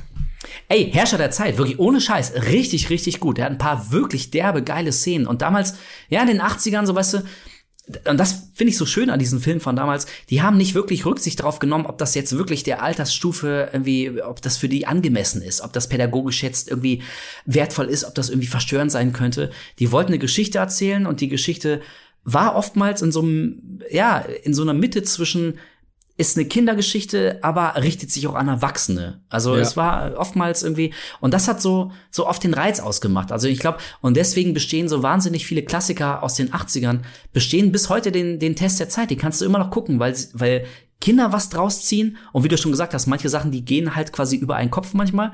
Äh, die checkt man erst 20 Jahre später. Aber die Erwachsenen, die das dann irgendwie sehen, die haben genauso eine große emotionale Befriedigung, weil das irgendwie eben so, so Archetypen anspricht und so klassische Geschichten erzählt, die, ne, die zeitlos sind. Die funktionieren sowohl für jung als auch für alt. Und äh, also, weiß ich nicht, vielleicht macht sowas Pixar heutzutage, aber halt, also was so verstörende, gruselige Szenen angeht, ähm, das findet man heutzutage ja kaum noch. Also wo siehst Nee, du das? überhaupt nicht, würde ich sagen. Also ich, ich wüsste jetzt wirklich nichts, was in den letzten Jahren irgendwie rausgekommen ist, äh, was eher an Kinder gerichtet ist. Ich gucke mir natürlich auch öfter mal die ganzen neueren Pixar, Disney, was auch immer, Animationsfilme. Aber ich könnte mir jetzt nicht vorstellen, dass irgendwas so wie das, was wir jetzt die letzten Minuten besprochen haben, nochmal irgendwie heutzutage so, ohne dass irgendjemand sagt, so, oh, vielleicht könnte das aber Probleme verursachen, äh, noch mal vorkommen könnte. Keine Ahnung. Ja, ey, und das ist irgendwie so schade, weil irgendwie, also ein anderer Film, der mich traumatisiert hat, war zum Beispiel ähm, Heavy Metal. Das ist ein Animationsfilm von 1981 und da ist der Name Programm. Also der war definitiv nicht für Kinder geeignet. Ähm, das sind auch so verschiedene Kursgeschichten von einer Rahmenhandlung ummantelt. Ähm, und also wirklich, der ist oh, haarsträubend brutal. Da werden Leute abgemetzelt es gibt überall Titten zu sehen. Es wird andauernd gevögelt. Äh, Super geil. Ein Heavy Metal Soundtrack dazu. Also du hast Black Sabbath, du hast irgendwie, also wirklich die ganzen, die ganzen Rochen von damals. Super fett. Und da gibt's eine Szene, damit fängt der Film so ziemlich an. So ein Astronaut kommt von so einem, ähm, naja, kommt wieder, wieder nach Hause. Und übrigens, wie er äh, zu Hause ankommt, ist nicht, der landet in der Rakete, sondern in so einem, in so einem Oldtimer. Also dieser, dieser, er ist ein Astronaut und der sitzt in so einem Oldtimer und der Oldtimer, das Auto, äh, wie rast dann quasi durch die Atmosphäre auf die Erde zu und unten ähm, öffnet er den, den Fallschirm und knallt dann auf den Boden und drive dann einfach so richtig cool weiter. So, als, als dafür sind Autos gebaut worden, natürlich. So, als wäre es normal auf der Welt. Na, auf jeden Fall kommt er nach Hause und seine kleine Tochter kommt runter, Papa, hast mir was mitgebracht? Und er sagt, ja, Schätzchen. Und ähm, und legt dann so, ein, so einen Koffer auf den Tisch und macht den Koffer auf und darin ist so eine grü äh, grüne, grüne leuchtende Kugel. Und er starrt kurz in diese Kugel und auf einmal fängt er an zu schreien und löst sich auf. Also er, er schmilzt so, sein Skelett irgendwie kommt so aus der Haut und er schreit noch so, ah! Und drei Sekunden später ist er wie nur noch so eine blubbernde Lache am Boden. Und das kleine Mädchen, seine Tochter hat es gerade mit angesehen und fängt an zu schreien, ah! What is it?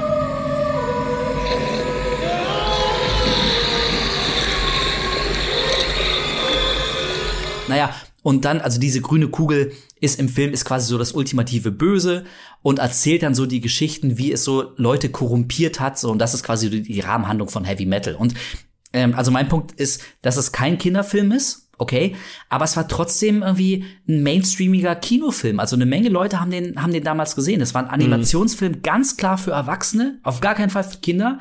Ähm, der war geschmacklos, der war brutal, der war stumpf sexistisch, aber der war irgendwie einfach geil, genau deswegen. Und sowas, also es gibt's heutzutage kaum noch. Ähm, ich kann mich erinnern, vor ein paar Monaten kam so ein neuer Animationsfilm raus in, im Stil von Heavy Metal, ähm, The Spine of Night. Hast du den zufällig gesehen? Nee, das hat mir gerade gar nichts, muss ich mal kurz Das nachgucken. also geht genau in die Richtung. Also wirklich ultra hart, so düstere Fantasy, viel Blut, ein ganz kleines bisschen Sex, äh, es wird viel gemetzelt und so, wie so ein bisschen Conan der Barbar, aber so oh, Alter, gezeichnet. das sieht wirklich einfach aus, als wäre es aus dem Zeitraum. du guckst dir gerade an. Ja, ich, ich Ja. mir gerade die ganzen Bilder und, und hier Videos an. Und äh, also mein Punkt ist, also ich find's schön, dass es sowas gibt, aber mittlerweile gibt's sowas wirklich nur noch so, ähm, ja, auf irgendwelchen Streaming-Portalen oder so. Also du kriegst es echt nur mit, wenn du dich wirklich informierst. Das sind einfach Ja. keine, keine großen Mainstream-Filme mehr oder auch nur so halb am Rande des Mainstreams. Das passiert irgendwie einfach nicht mehr. Und das finde ich, ähm, ja, finde ich extrem schade. Also damals war es definitiv spannender. Ich finde, das ist, das ist auch irgendwie so, so der Kram, der am ehesten dann bei so äh, Adult Swim oder sowas läuft. Ja. Und nicht jetzt unbedingt irgendwie von, von irgendeinem Disney, Pixar, was auch immer produziert wird, dass das einfach alles jetzt nur noch 3D ist und nichts mehr ist dieses klassische 2D-Animationsgerüst. Äh. Das vermisse ich auch ultra. Also wirklich unfassbar. Ey, total. Also ich bin echt großer Fan davon und ich freue mich über, also sei es, ähm, wenn, Film diesen Grafikstil bedient oder auch Spiele, manchmal hier Sable, ähm, Ja. was in diesem Jahr oder letzten Jahr oder so. Also allein des Grafikstils wegen fand ich das total geil und ich finde es echt schade, dass das mittlerweile echt nur noch so ein so ein Liebhaberding ist. Aber wenn wir jetzt mal von den 80ern noch mal einen Schritt weitergehen, es ähm, gab ja nicht nur die 80er, die traumatisiert haben, sondern auch die 90er und alles, was danach kam. Und da haben wir auch noch ein paar Sachen. Ähm, pass auf, ich, ich schmeiß mal was in den Ring, was du genannt hast im Vorgespräch. Mars Attacks. Oh ja.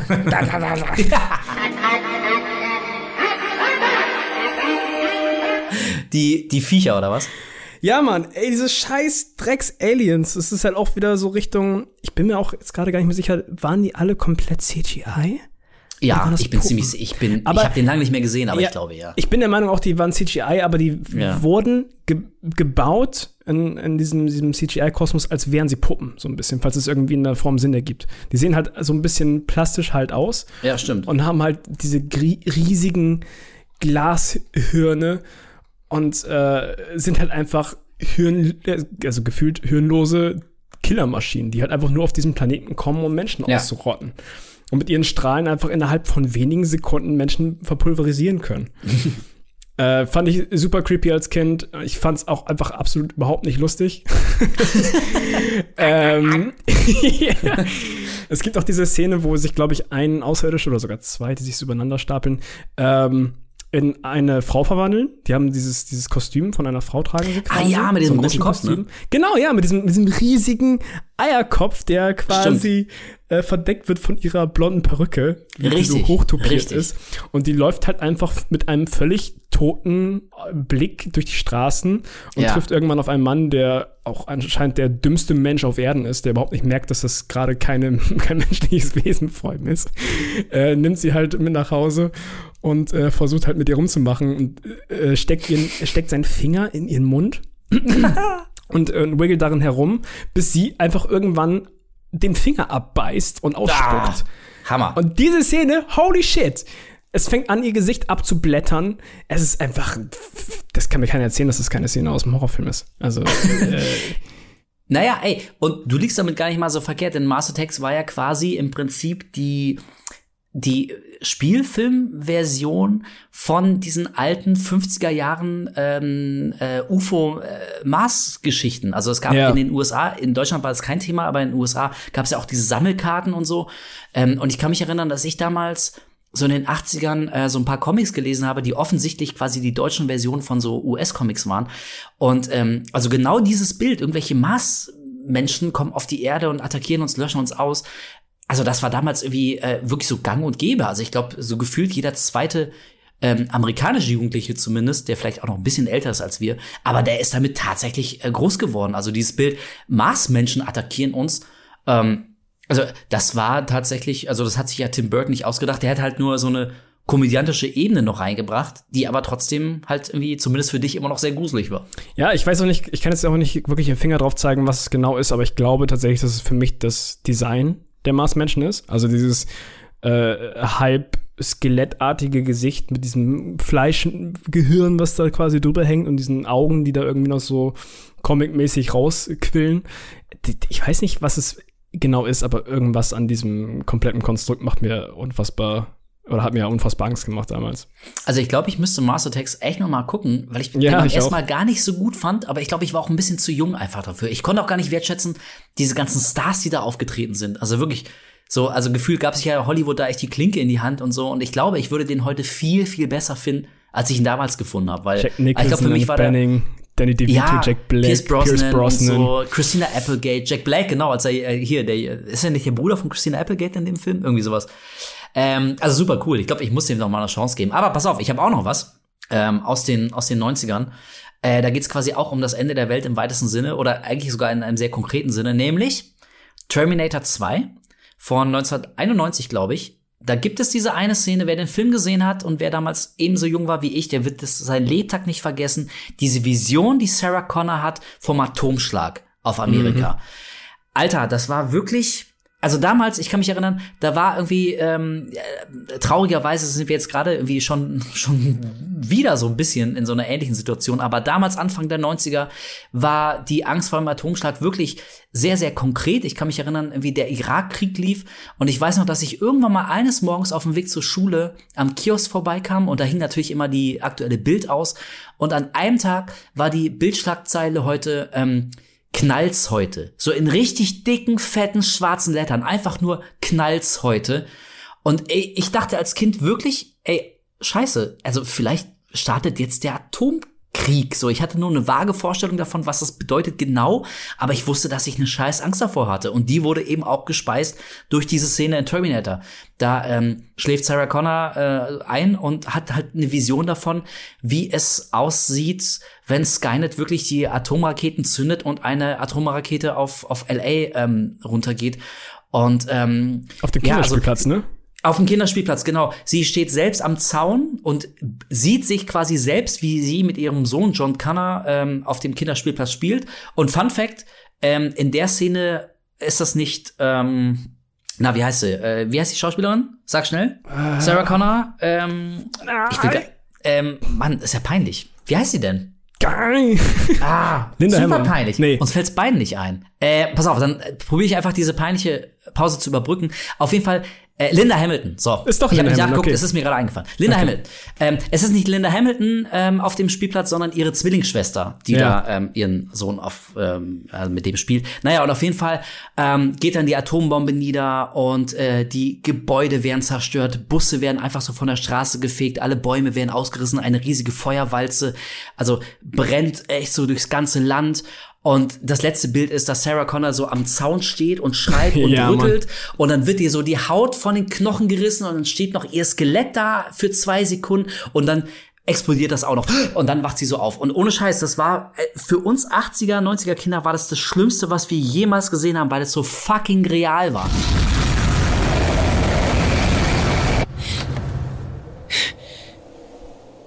Und lustigerweise, ich habe gelesen, ich weiß nicht, ob das immer noch aktuell ist, aber zumindest kurze Zeit nachdem der Film rauskam, ähm, dass führende Atomwissenschaftler wirklich gesagt haben, das ist die realistischste Darstellung von einem Atomschlag, die in einem Film jemals zu sehen war. Also exakt so würde das aussehen.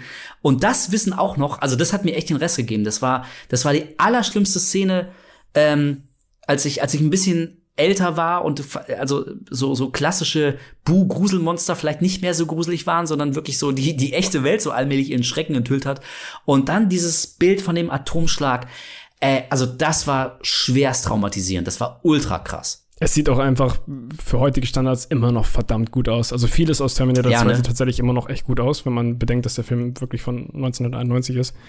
Ähm, und äh, was CGI und was auch immer angeht, aber wie diese Menschen da verbrennen und langsam schmelzen und auch, auch sie am Zaun da einfach gefühlt platzt, das sieht immer noch fucking hart aus heutzutage. Ultra, ultra hart. Terminator 2 ist sowieso super geil. Ich liebe ihn und ähm, alles, was danach kam in Sachen Terminator. das, da wollen wir nicht von reden. Das ist eine andere Art von Horror. Ja, pass auf. Aber dann gehen wir doch jetzt noch mal zurück zu klassischem Horror. Denn was dich auch sehr geängstigt hat, und mich auch, aber dich vielleicht sogar noch mehr, war Paranormal, äh, Pa- Paranormal Activity der erste. Pass auf, Oh yes. rede jetzt einfach mal 20 Sekunden ähm, und in der Zeit husche ich ganz kurz weg, nicht aufs Klo, ich bin in 20 Sekunden wieder da, aber tu so, als würde ich dir aktiv zuhören, okay? Okay, du holst Okay. dir also definitiv nicht noch mehr Wein. Ähm, vielleicht das auch, aber ich sag gleich, was ich machen muss. Das ist ein bisschen peinlich. Ich bin gleich wieder da. Okay. Ja, Paranormal Activity, der erste Teil kam 2007 raus. Da muss ich mal ganz kurz rechnen. Da war ich zwölf. Ja, ähm, ich glaube, ich habe ihn gesehen, wo ich 13 war, etwa. Es war immer noch eine Zeit, in der ich super gerne in die Videothek gegangen bin, wenn meine Eltern mich dann mit reingelassen haben. Und ähm, ja, meine Mom hat sich diesen Film ausgeliehen. Wahrscheinlich, um sich, um sich selbst ihn anzugucken. Aber dachte sich dann so, ah, okay, dann, dann gucken wir den einfach zusammen. Whatever, hab gerade eh nichts anderes zu tun. Und dann habe ich an dem Tag zum ersten Mal mit meiner Mom den Paranormal Activity 1 geguckt. Und äh, ja, der hat mich auf vielen Ebenen ganz schön kaputt gemacht. Ich weiß nicht, ob es der, der, der Part ist, dass, dass man einfach diesen, diesen Realismusanteil hat durch diesen Found-Footage-Stil. Aber ich erinnere mich dran, dass ich auch noch viele, viele, viele Nächte danach wirklich Probleme hatte zu schlafen und dieser Film sich einfach in meinen Kopf eingebrannt hat. Also ich bin normalerweise jemand, der überhaupt nicht Angst hat vor so Geistergeschichten. Also das, das, das triggert zumindest bei mir heutzutage einfach nichts, weil ich da nicht wirklich diesen Bezug habe zur Realität, falls es irgendwie Sinn ergibt. Ähm, ja, doch, klar. aber ich kann dir auch wirklich nicht sagen, warum mich dieser Film so mitgenommen hat. Ich erinnere mich wirklich an so viele Szenen, wie ich äh, ein, zwei Wochen nach dem Film immer noch im Bett lag und das Gefühl hatte, dass irgendwie irgendjemand neben meinem Bett steht oder irgendwas, irgendwas knatscht, irgendwas knistert und es hat mir einfach so höllisch Angst gemacht. Ey, ich kann das voll nachvollziehen. Also pass auf, zum einen, ich, ich, jetzt ganz kurz die Erklärung. Ich habe nicht nur gerade mein Mikro runtergerissen und ich krieg das jetzt so schnell hier nicht mehr ohne den Podcast zu unterbrechen. Warte mal, ich ich glaube, ich kann es nochmal hinstellen. Ah, so, ja, sehr gut. ähm, nee, was ich machen wollte, ist mir nicht einen Wein holen, obwohl ich das auch gemacht habe, sondern mir ist gerade siedend heiß eingefallen, dass ich ja gerade eine Wurzel auskoche in der Küche. äh, Das kommt, das kommt so random. Ich glaube, keiner wird verstehen, was du gerade tust. Deswegen, ich erkläre es gerne. Liebe Freunde, wenn ihr ein Aquarium habt, und ich habe jetzt seit kurzer Zeit auch eins, ihr wisst das vielleicht, und man kauft eine Wurzel, dann sollte man die vorher auskochen, denn wenn man die einfach so ins Becken gibt, dann wird das Wasser braun, trübe, schmutzig. Deswegen kocht man eine Wurzel aus. Ich habe also einen Topf mit Wasser auf den Herd gestellt und da blubbert die ganze Zeit irgendwie das Wasser und da drin ist die Wurzel. Und jetzt ist mir gerade eingefallen, fuck, irgendwann ist das Wasser ja verkocht und das heißt, da ist jetzt einfach eine Wurzel im Topf und ich habe die Herdplatte auf 6 gedreht und ich ich werde hier wahrscheinlich bei lebendigem Leibe beim Podcasten verbrennen und später werden irgendwelche Brandschutzbeauftragten werden gucken, woher der Brand kommt und dann wird jemand so eine halb angekohlte Wurzel so hochhalten und sagen, ja, hier, die Wurzel, ne? Und dann werde ich als absolute, absolute Depp gelten, tot durch Wurzel. Deswegen dachte ich gerade, oh fuck, ich mach lieber mal kurz den Herd aus. Und noch besser ist aber, dass ich den Herd schon längst ausgemacht habe. Ich hätte gar nicht aufstehen müssen. Aber egal, dafür habe ich jetzt einen Wein. So, zurück zum Thema äh, Paranormal Activity. Nee, ohne Scheiß. Also ich weiß gerade, ähm, so Found Footage ist ja ähm, immer ein rotes Tuch bei vielen Leuten. Es gibt eine Menge Horrorfans, die kommen damit überhaupt nicht klar. Die finden es alles saulangweilig, nichts passiert, Wackelkamera, alles scheiße und so. Aber also nicht nur Blair Witch Project, sondern eben auch Paranormal 1, die fand ich beide so fucking creepy. Und Ja, also auch bei, ey, mir ging's ganz genauso wie dir bei Paranormal 1. Ich, ähm, ich habe den damals, ich sag's jetzt einfach mal, ich habe den damals quasi im Internet geguckt. äh, mittlerweile habe ich ihn natürlich schon lange auf Blu-ray, ist ja klar, ich habe ihn mir gekauft, aber damals, ne, so war's halt. So, und ich lag ähm, alleine auf dem Sofa, es war dunkel, schön Laptop auf den Knien, Kopfhörer drin, ähm, Freundin hat neben dran geschlafen und sowas. Und ich habe den gesehen und ich habe den zum Glück mit dem Originalende gesehen, also nicht mit dem mit dem Kinoende. Weißt du noch, welches Ende du hattest? Äh, ich weiß, mein Ende war auf jeden Fall, wo ähm, sie losläuft oder, oder wo sie halt im Schatten verschwindet. Ihr Freund läuft hinterher, also der Mika.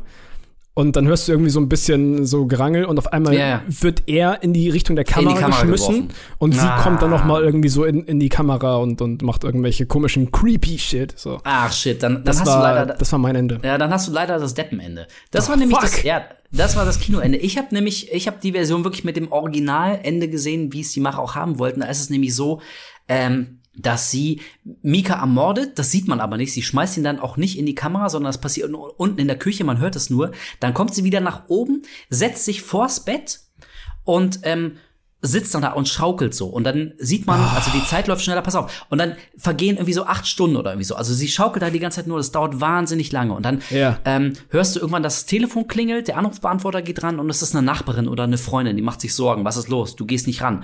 Ähm, dann wird die Zeit wieder vorgespult und dann hörst du, wie unten Polizisten ins Haus kommen. Die wurden offenbar alarmiert, weil sich die Freundin Sorgen gemacht hat. Pass auf. Und dann hörst du, wie die Polizisten erst die Leiche unten finden. Glaube ich. Da bin ich nicht ganz sicher, ist nur ein Detail. Auf jeden Fall kommen die dann die Treppenstufen hoch, wo sie unten sitzt.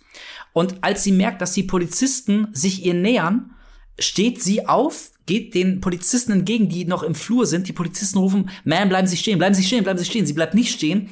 Also schießen die Polizisten in Notwehr auf sie. Sie sagt einfach tot zu Boden.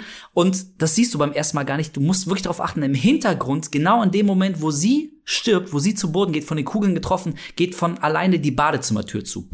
Einfach so. Und so hört der Film auf. Und das ist das Ende vom Film. Die untersuchen dann noch die Leiche und so hört dann der Film einfach auf.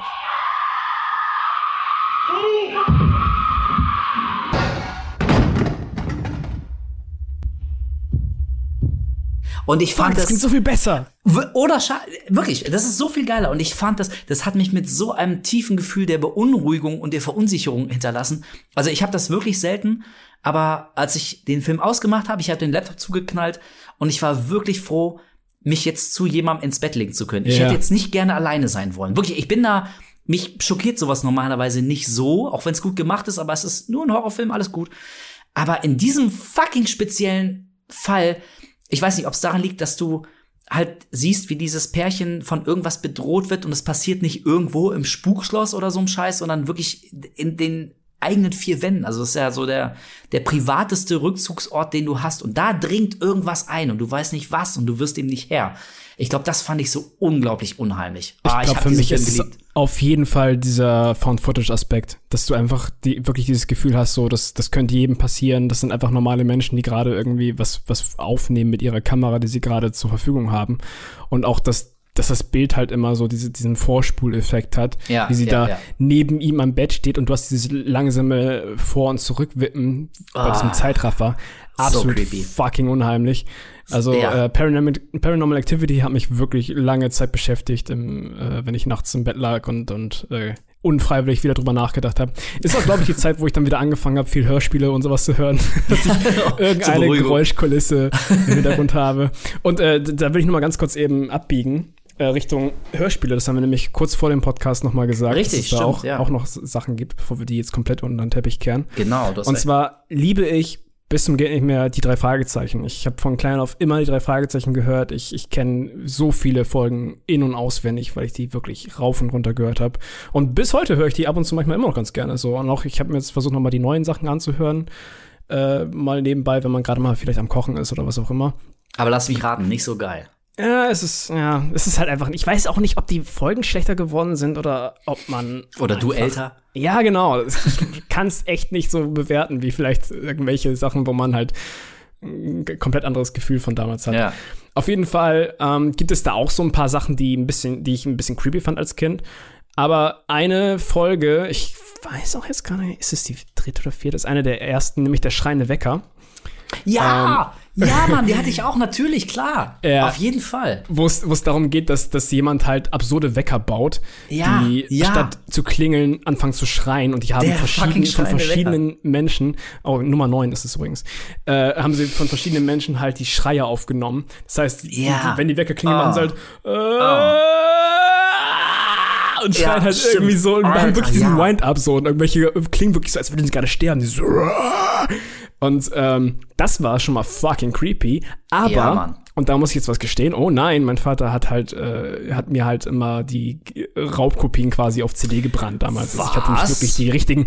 Oh nein, ich hatte, ich hatte auch ein paar Kassetten, aber ich hatte nicht alle Folgen natürlich äh, im Original. Das heißt, mein Dad hat mir einfach ähm, damals die ganzen Folgen auf CD gebrannt, auf einzelnen CDs. Und ich habe dann halt den seltsamen Wecker gehört. Das war irgend so eine Version, die er aus dem Internet gezogen hat.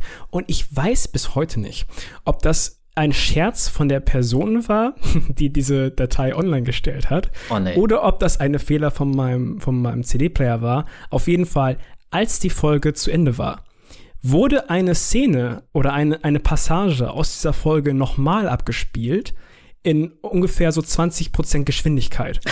Das heißt, wirklich, die Folge war zu Ende. Es, es, es, fängt an, es, es hörte auf mit diesem drei Fragezeichen-Song nochmal und diesem und dann ist er, dann war so 10 Sekunden Ruhe und ich dachte, okay, jetzt kann ich einschlafen, jetzt ist vorbei. Auf einmal hörst du einen dieser Schreie nochmal langsam, so ein und ich, ich bin wirklich komplett eingefroren. Ich habe wirklich Angst bekommen, habe Oh, mich komplett zusammengezogen, bin aufgesprungen irgendwann und zu meinem, zu meinem CD-Player gerannt und habe den einfach ausgehauen. Ich werde diesen Moment nicht mehr vergessen. Ich habe wirklich bis heute Angst, wenn ich an diese Folge denke. Und nicht unbedingt wegen der Folge an sich, die sowieso schon echt merkwürdig ist mit Hammer. diesen schreienden Geräuschen. Aber diese, diesen Moment, den ich da hatte. Geil. Ich, wirklich, ich weiß bis, heute nicht, ob sich irgendjemand Spaß erlaubt hat. Wahrscheinlich. Auf jeden Fall. Das, Du ey, das dummes war gewollt. Arschloch. Das war Fuck you. gewollt. Na klar, auf jeden Es hat Fall. mich auf jeden Fall erwischt und ähm, der schreiende Wecker hat bis heute so ein absolutes Trauma bei mir hinterlassen. Jedes Mal, wenn ich die Folge nochmal gehört habe, habe ich sie noch kurz vor Ende abgeschaltet. Fantastisch. Ey, ich kann mich an, an das Cover von der Schreine Wecker erinnern. Der hatte dann, also dieser Wecker, man sah den Wecker und der hatte auch so Augen und sah aus wie so ein Mund und so. Also das Genau, war schon spitzen creepy. Zähnen. Mit spitzen Zähnen, genau. Das war schon creepy, aber es war nichts äh, gegen die eigentlichen Soundeffekte. Ich kann mich erinnern, ja. Also bei mir war es jetzt nicht unbedingt die drei Fragezeichen, habe ich damals auch sehr gerne gehört, auch gerne gelesen, aber ähm, ich hatte was anderes, nämlich Larry Brand. Das war so eine in den 80ern sehr verbreitete ja, Horrorspielserie. Ich kann mich erinnern, dass ich mit meinen Eltern in Berlin sehr oft über die Flohmärkte gerannt bin und da habe ich nach und nach diese, diese Audiokassetten nachgekauft. Und ähm, Larry Brand ist, war quasi so ein Agent von der PSA, von der psychoanalytischen Spezialabteilung. Uh. Oh, uh, ja. Und der musste halt jedes Mal wie andere Fälle lösen und so. Und ähm, also es gibt zum Beispiel, ich darf den Titel nicht nennen, ich bin mir nicht ganz sicher, ich mach's lieber nicht, weil tatsächlich eine von diesen Kassetten auf dem Index gelandet ist. Oh, Alter, okay. Ja, oder? Das, das, das war halt wirklich, also das war jetzt nicht unbedingt kindgerecht, aber Erwachsene haben sowas nicht gehört. Also die Macher Ja. wussten schon letztendlich, wer dann ihr Publikum sein würde. Es waren schon Kinder oder zumindest äh, Jugendliche. Naja, und eine Kassette ist auf, auf dem Index gelandet, weil Selbstjustiz verherrlicht wurde und sowas. Ähm, aber ähm, äh, es gab so ein, zwei Szenen, ich kann mich an, an eine Kassette erinnern, die hieß Chopper, Geisterstimme aus dem Jenseits. Und da wurde die echte Geschichte, müsste mal irgendwie bei Wikipedia gucken, ich war auch zu jung, ich habe es nicht mitbekommen, aber in den 80ern, ich glaube in Düsseldorf, gab so eine Geistererscheinung, ich mache gerade ähm, Airquotes, ähm, ja, irgendwie in irgendeiner Praxis von so einem Arzt wurden so Geisterstimmen gehört und so. Der, der Chopper wäre es gewesen. Und letztendlich war das irgendwie nur ein Jux von seiner Assistentin oder sowas, aber ging damals irgendwie durch die Presse. Und die Macher von Larry Brand haben da irgendwie echt eine echte Geschichte daraus gemacht. Und da gab's den Chopper halt wirklich. Und in der einen Szene ähm, steht so ein junges Mädel unter der Dusche. Und nochmal, es waren die 80er, es war eine andere Zeit.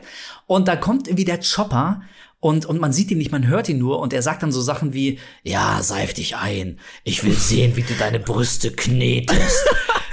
ja, pass auf, und das wär, war ja schon hart genug. Und auf jeden Fall ähm, hat dann der Chopper quasi dieses Mädel, nachdem es äh, wie quasi sich einseifen musste, um den, dem geilen Geist da ein bisschen Befriedigung zu verschaffen, Ja. hat der Chopper das Mädchen gezwungen, eine Rasierklinge in die Hand zu nehmen und sich den, die Kehle durchzuschneiden.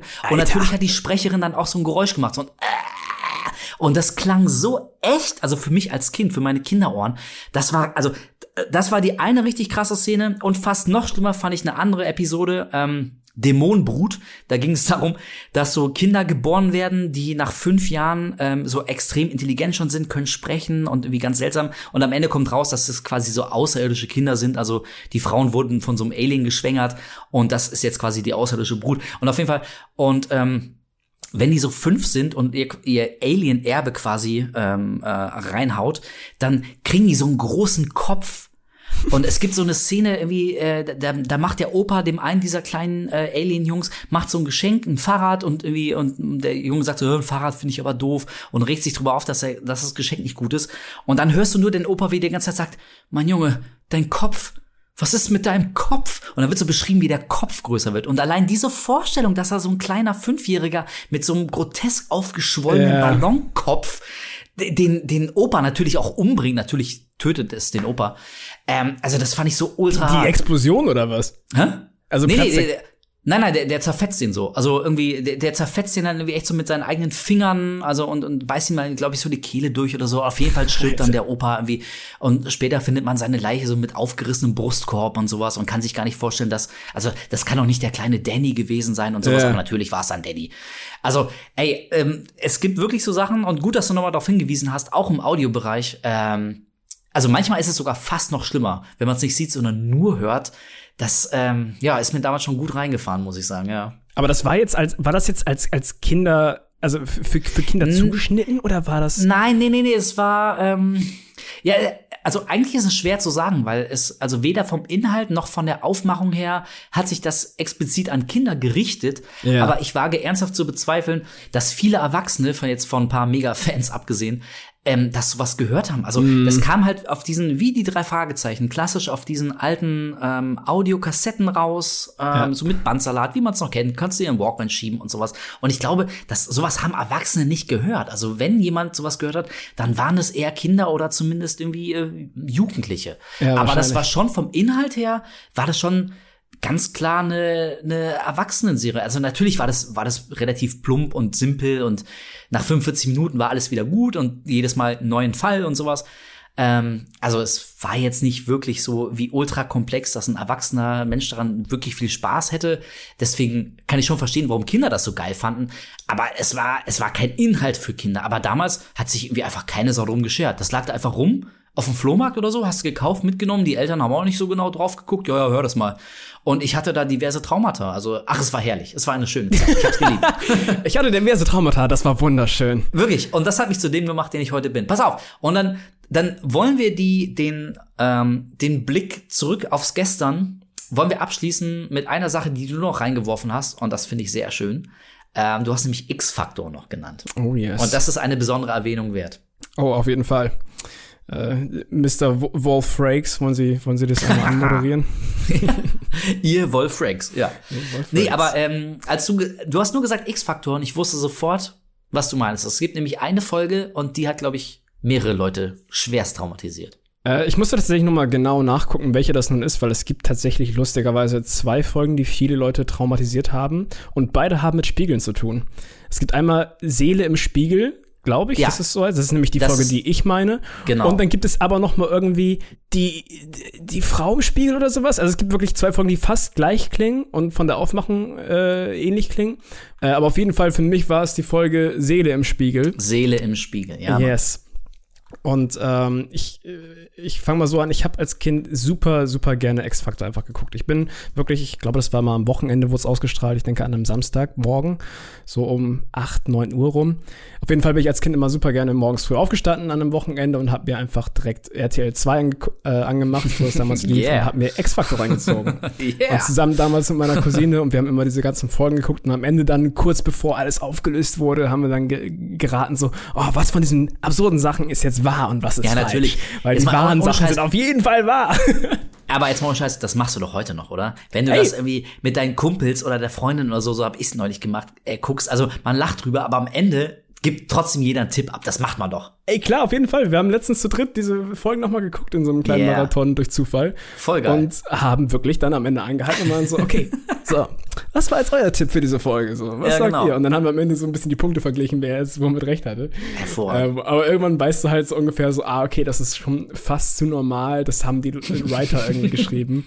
Und das ist so absurd, dass es für die, in Anführungszeichen, nicht mal als Gänsefüßchen wahr ist. Ja, ja. Ähm, aber auf jeden Fall äh, habe ich die super gerne geguckt und klar gab es hier und da auch mal ein paar unheimliche Geschichten, die, äh, die dann natürlich so einen leichten Gruselfaktor hatten. Aber eine Folge explizit, und das ist, glaube ich, die 13. Folge in der dritten Staffel, die Seele im Spiegel, da geht es um eine Frau, die super eitel ist. Die, die, die denkt, sie wäre die schönste Frau aller Zeiten. Sie ist kurz davor, mit ihrem, äh, von ihrem Mann einen Heiratsantrag zu bekommen. Keine Ahnung, woher sie das weiß, aber sie weiß es auf jeden Fall. sie geht in einen äh, Schönheitssalon und möchte noch mal für diesen Anlass quasi noch mal die komplette Kur bekommen. Die Haare, die, die, das Make-up und was auch immer. Und ähm, dort sagt sie dann einer Frau, als sie, als sie fertig ist, so, oh mein Gott, sie haben mein Gesicht völlig verunstaltet, das ist ja absolut beschissen, das hätte ich besser machen können und so weiter und so fort. Und die Dame, ich weiß tatsächlich nicht, ob es eine Hexe ist, äh, innerhalb dieser Geschichte, aber die Dame von diesem, diesem Salon sagt dann halt, ich verfluche sie, dass sie auf ewig im Spiegel ihr wahres Gesicht sehen. Ja, genau, Weil vorher sagt sie halt noch, Ja. so, der, der Spiegel der Seele. Und ähm, jedes Mal, wenn sie ins, in, in den Spiegel sehen, dann sollen sie halt sehen, wie sie wirklich sind innerlich. Stimmt, innerlich das nämlich ein, ja. ein Ja, ja, ja. widerliches Dreckswesen. So. Und ähm, die Geschichte wird aus ihrer Perspektive komplett erzählt. Sie ähm, heuert einen jemand an, der quasi so Gesichtschirurgien macht und, und erzählt halt ihm die Geschichte, ähm, dass sie halt denkt, sie wäre die absolut hässlichste Person der Welt überhaupt. Und ganze Zeit innerhalb dieser Folge befindet sie sich im Schatten. Das heißt, man sieht nicht ihr Gesicht wirklich. Und am Ende dieser Folge äh, guckt er halt in ihr Gesicht und sagt so, ich kann wirklich nichts für sie tun. Ich sehe jetzt keinen Grund, warum ich sie unters Messer legen sollte. Sie sehen schön aus. So. Ja. Und dann gibt es wirklich, das sind die letzten fünf oder zehn Sekunden dieser Folge. Nimmt sie einen kleinen Handspiegel, hebt Den ihn hoch, guckt, guckt rein und man sieht, dass ihr Gesicht einfach komplett verformt ist. Ist Schon, als würde gar kein Blut mehr in ihrem Gesicht durchlaufen. Komplett graubraun. Ihre Augen quillen raus. So fast schon wie bei Mars Attacks eigentlich. Ja, ja, So. ja, ja. Und einfach dieses Gesicht hat sich so was von in meinen Kopf eingebrannt. Ich erinnere mich, dass ich äh, wirklich in, diesen, in so einer Schockstarre dann da saß. Und am Ende werden dann noch mal diese Szenen von diesen einzelnen Folgen, innerhalb dieser einen Folge, werden dann noch mal gezeigt und dann wird da gesagt, ist es wahr oder falsch. Und ich erinnere mich dran, als bei der Folge das gesagt wurde, ob es wahr oder falsch ist, habe ich einfach weggeguckt, weil ich dieses Gesicht nicht noch Ah, einmal so sehen süß, wollte. Kolja.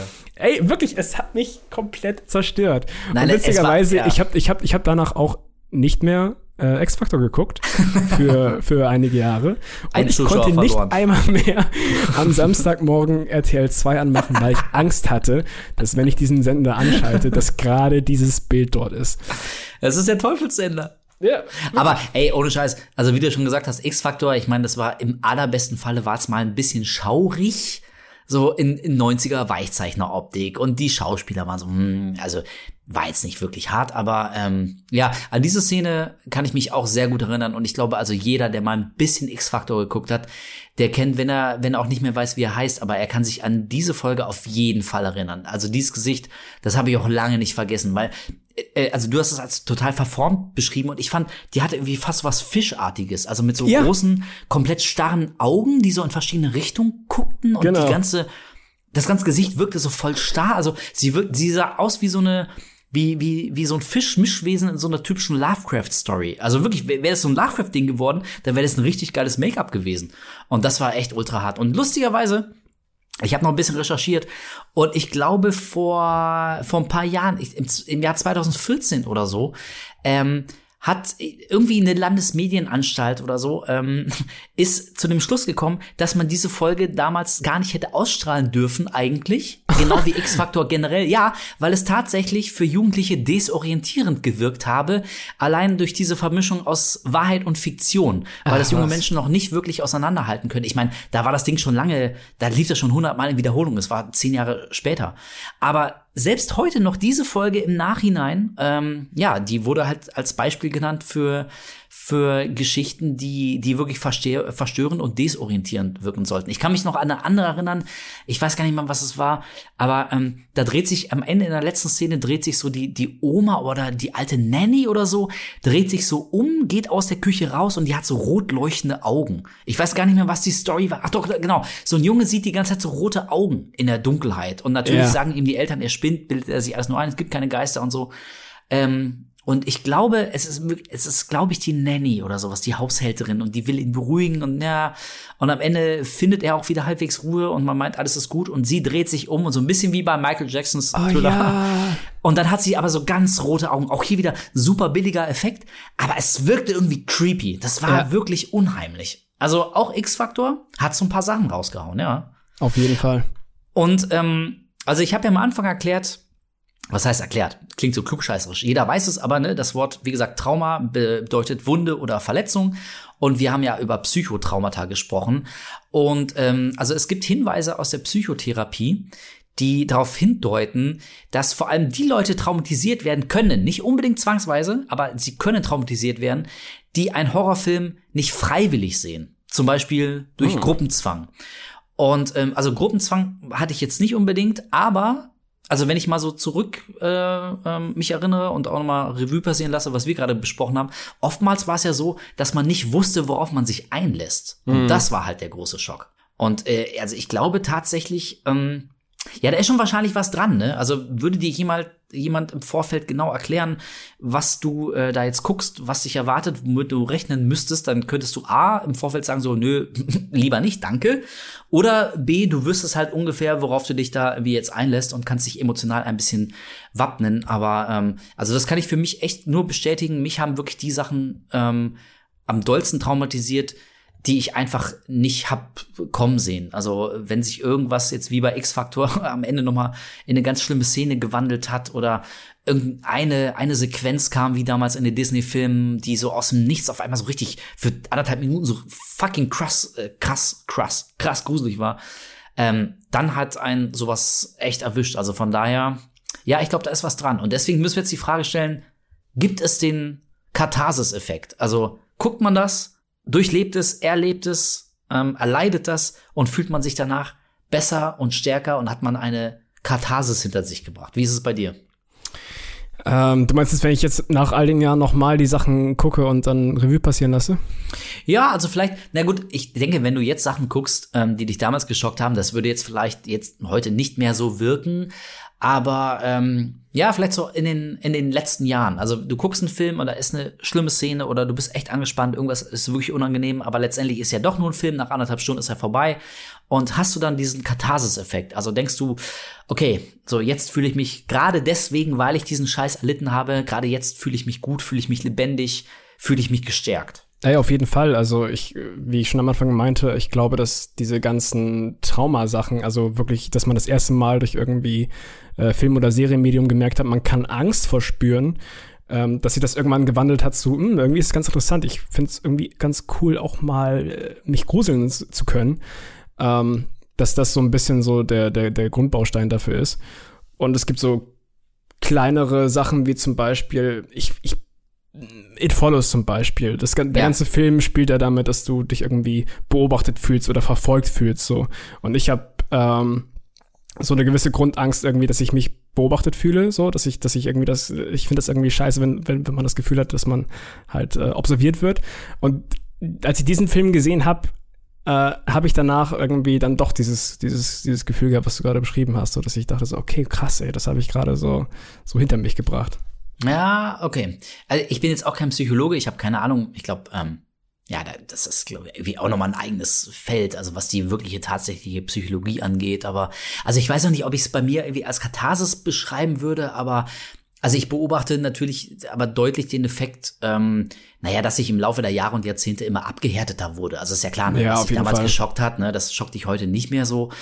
Ähm, und im, also im Gegenteil, also ich bin, ich bin eigentlich jemand, ich, ich suche immer so nach dem, nach dem nächsten, ja, wie soll man es nennen, nach dem nächsten Kick, weiß ich nicht, nach dem nächsten, nach der nächsten Szene, dem nächsten Film, der mich also wirklich mal wieder so richtig ernsthaft erschüttert, so der ja, mich, genau, der mich emotional an die, an die Grenzen bringt, weil, ja, ich finde das Horrorgenre, das ist halt so wahnsinnig interessant und so spannend, weil es, also vielleicht das einzige Genre tatsächlich ist, ähm, was sich halt überhaupt nicht um, um guten Geschmack oder Publikumserwartungen oder, oder so den feinen Ton kümmern muss. Also wenn es mhm. ein, ein Genre gibt, was wirklich so wirklich frei ist, was wirklich machen kann, was es will, dann ist es ja Horror. Und ich bin, also um Gottes Willen, nicht der Ansicht, dass jeder Horrorfilm auf Biegen und Brechen jetzt irgendwie schockieren muss. Es müssen nicht immer wieder Tabus gebrochen werden. Im Gegenteil.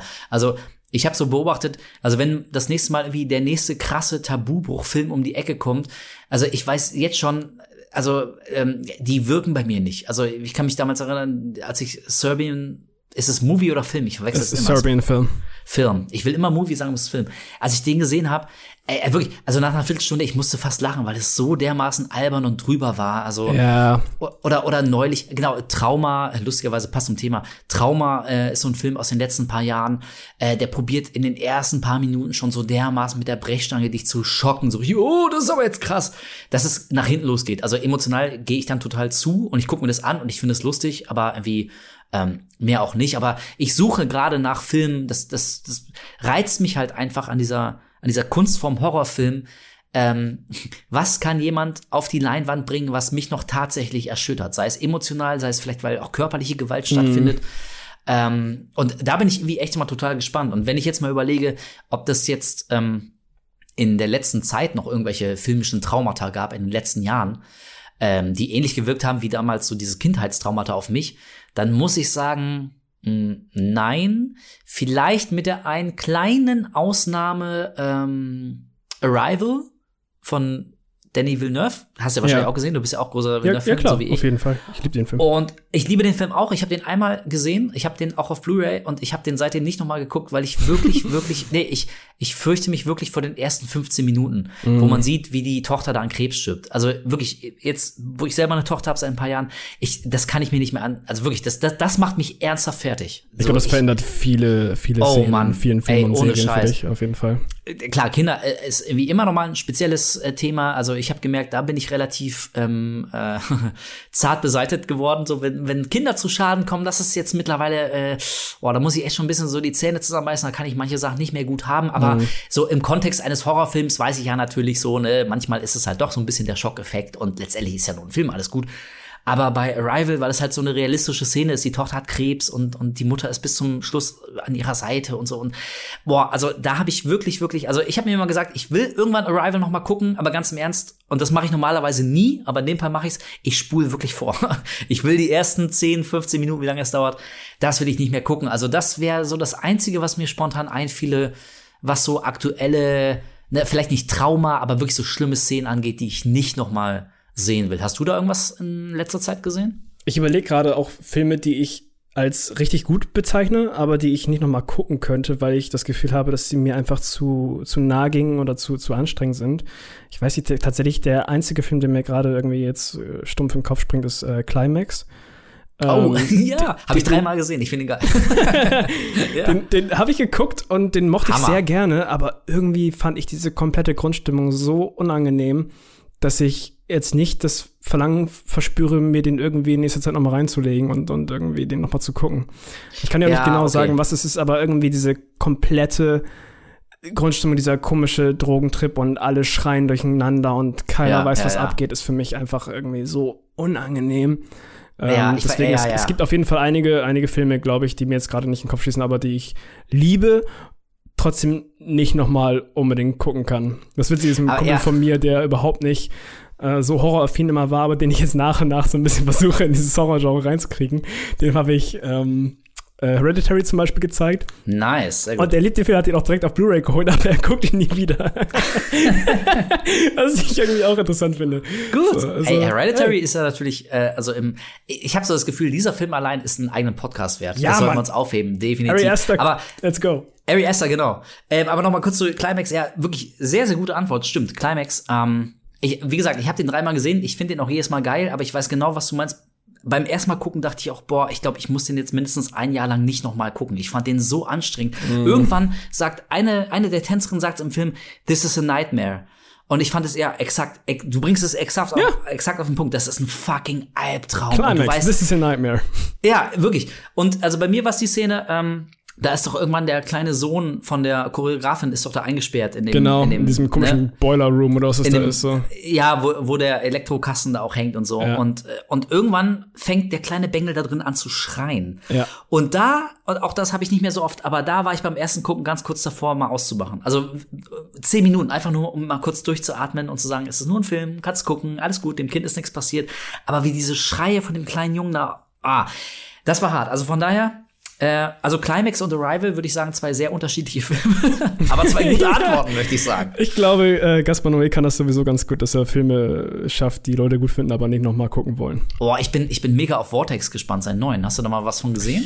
Nee, tatsächlich nicht, aber. Ähm, Das ist so offenbar so eine Geschichte ähm, von so einem alten Paar. Ja. Äh, Vortex heißt er. Und lustigerweise wird der, also der Hauptdarsteller ist Dario Argento. Der spielt da mit. Er ist irgendwie der, der Familienvater. Und ich glaube, es geht irgendwie auch um so eine Alzheimer-Demenz-Geschichte. So ein bisschen wie ähm, hier von Haneke vor ein paar Jahren. Äh, Liebe, Love. Der, glaube ich, auch den Oscar gewonnen hat, der auch wirklich Ja. absolut zerstörerischer, boah, danach bist du echt fertig, ohne Scheiß.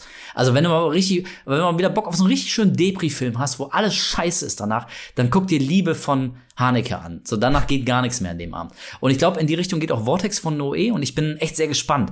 Aber auch hier, ich glaube, ähm, ein eigener Noé-Podcast ist da locker drin. Das machen wir auch. auf jeden Fall.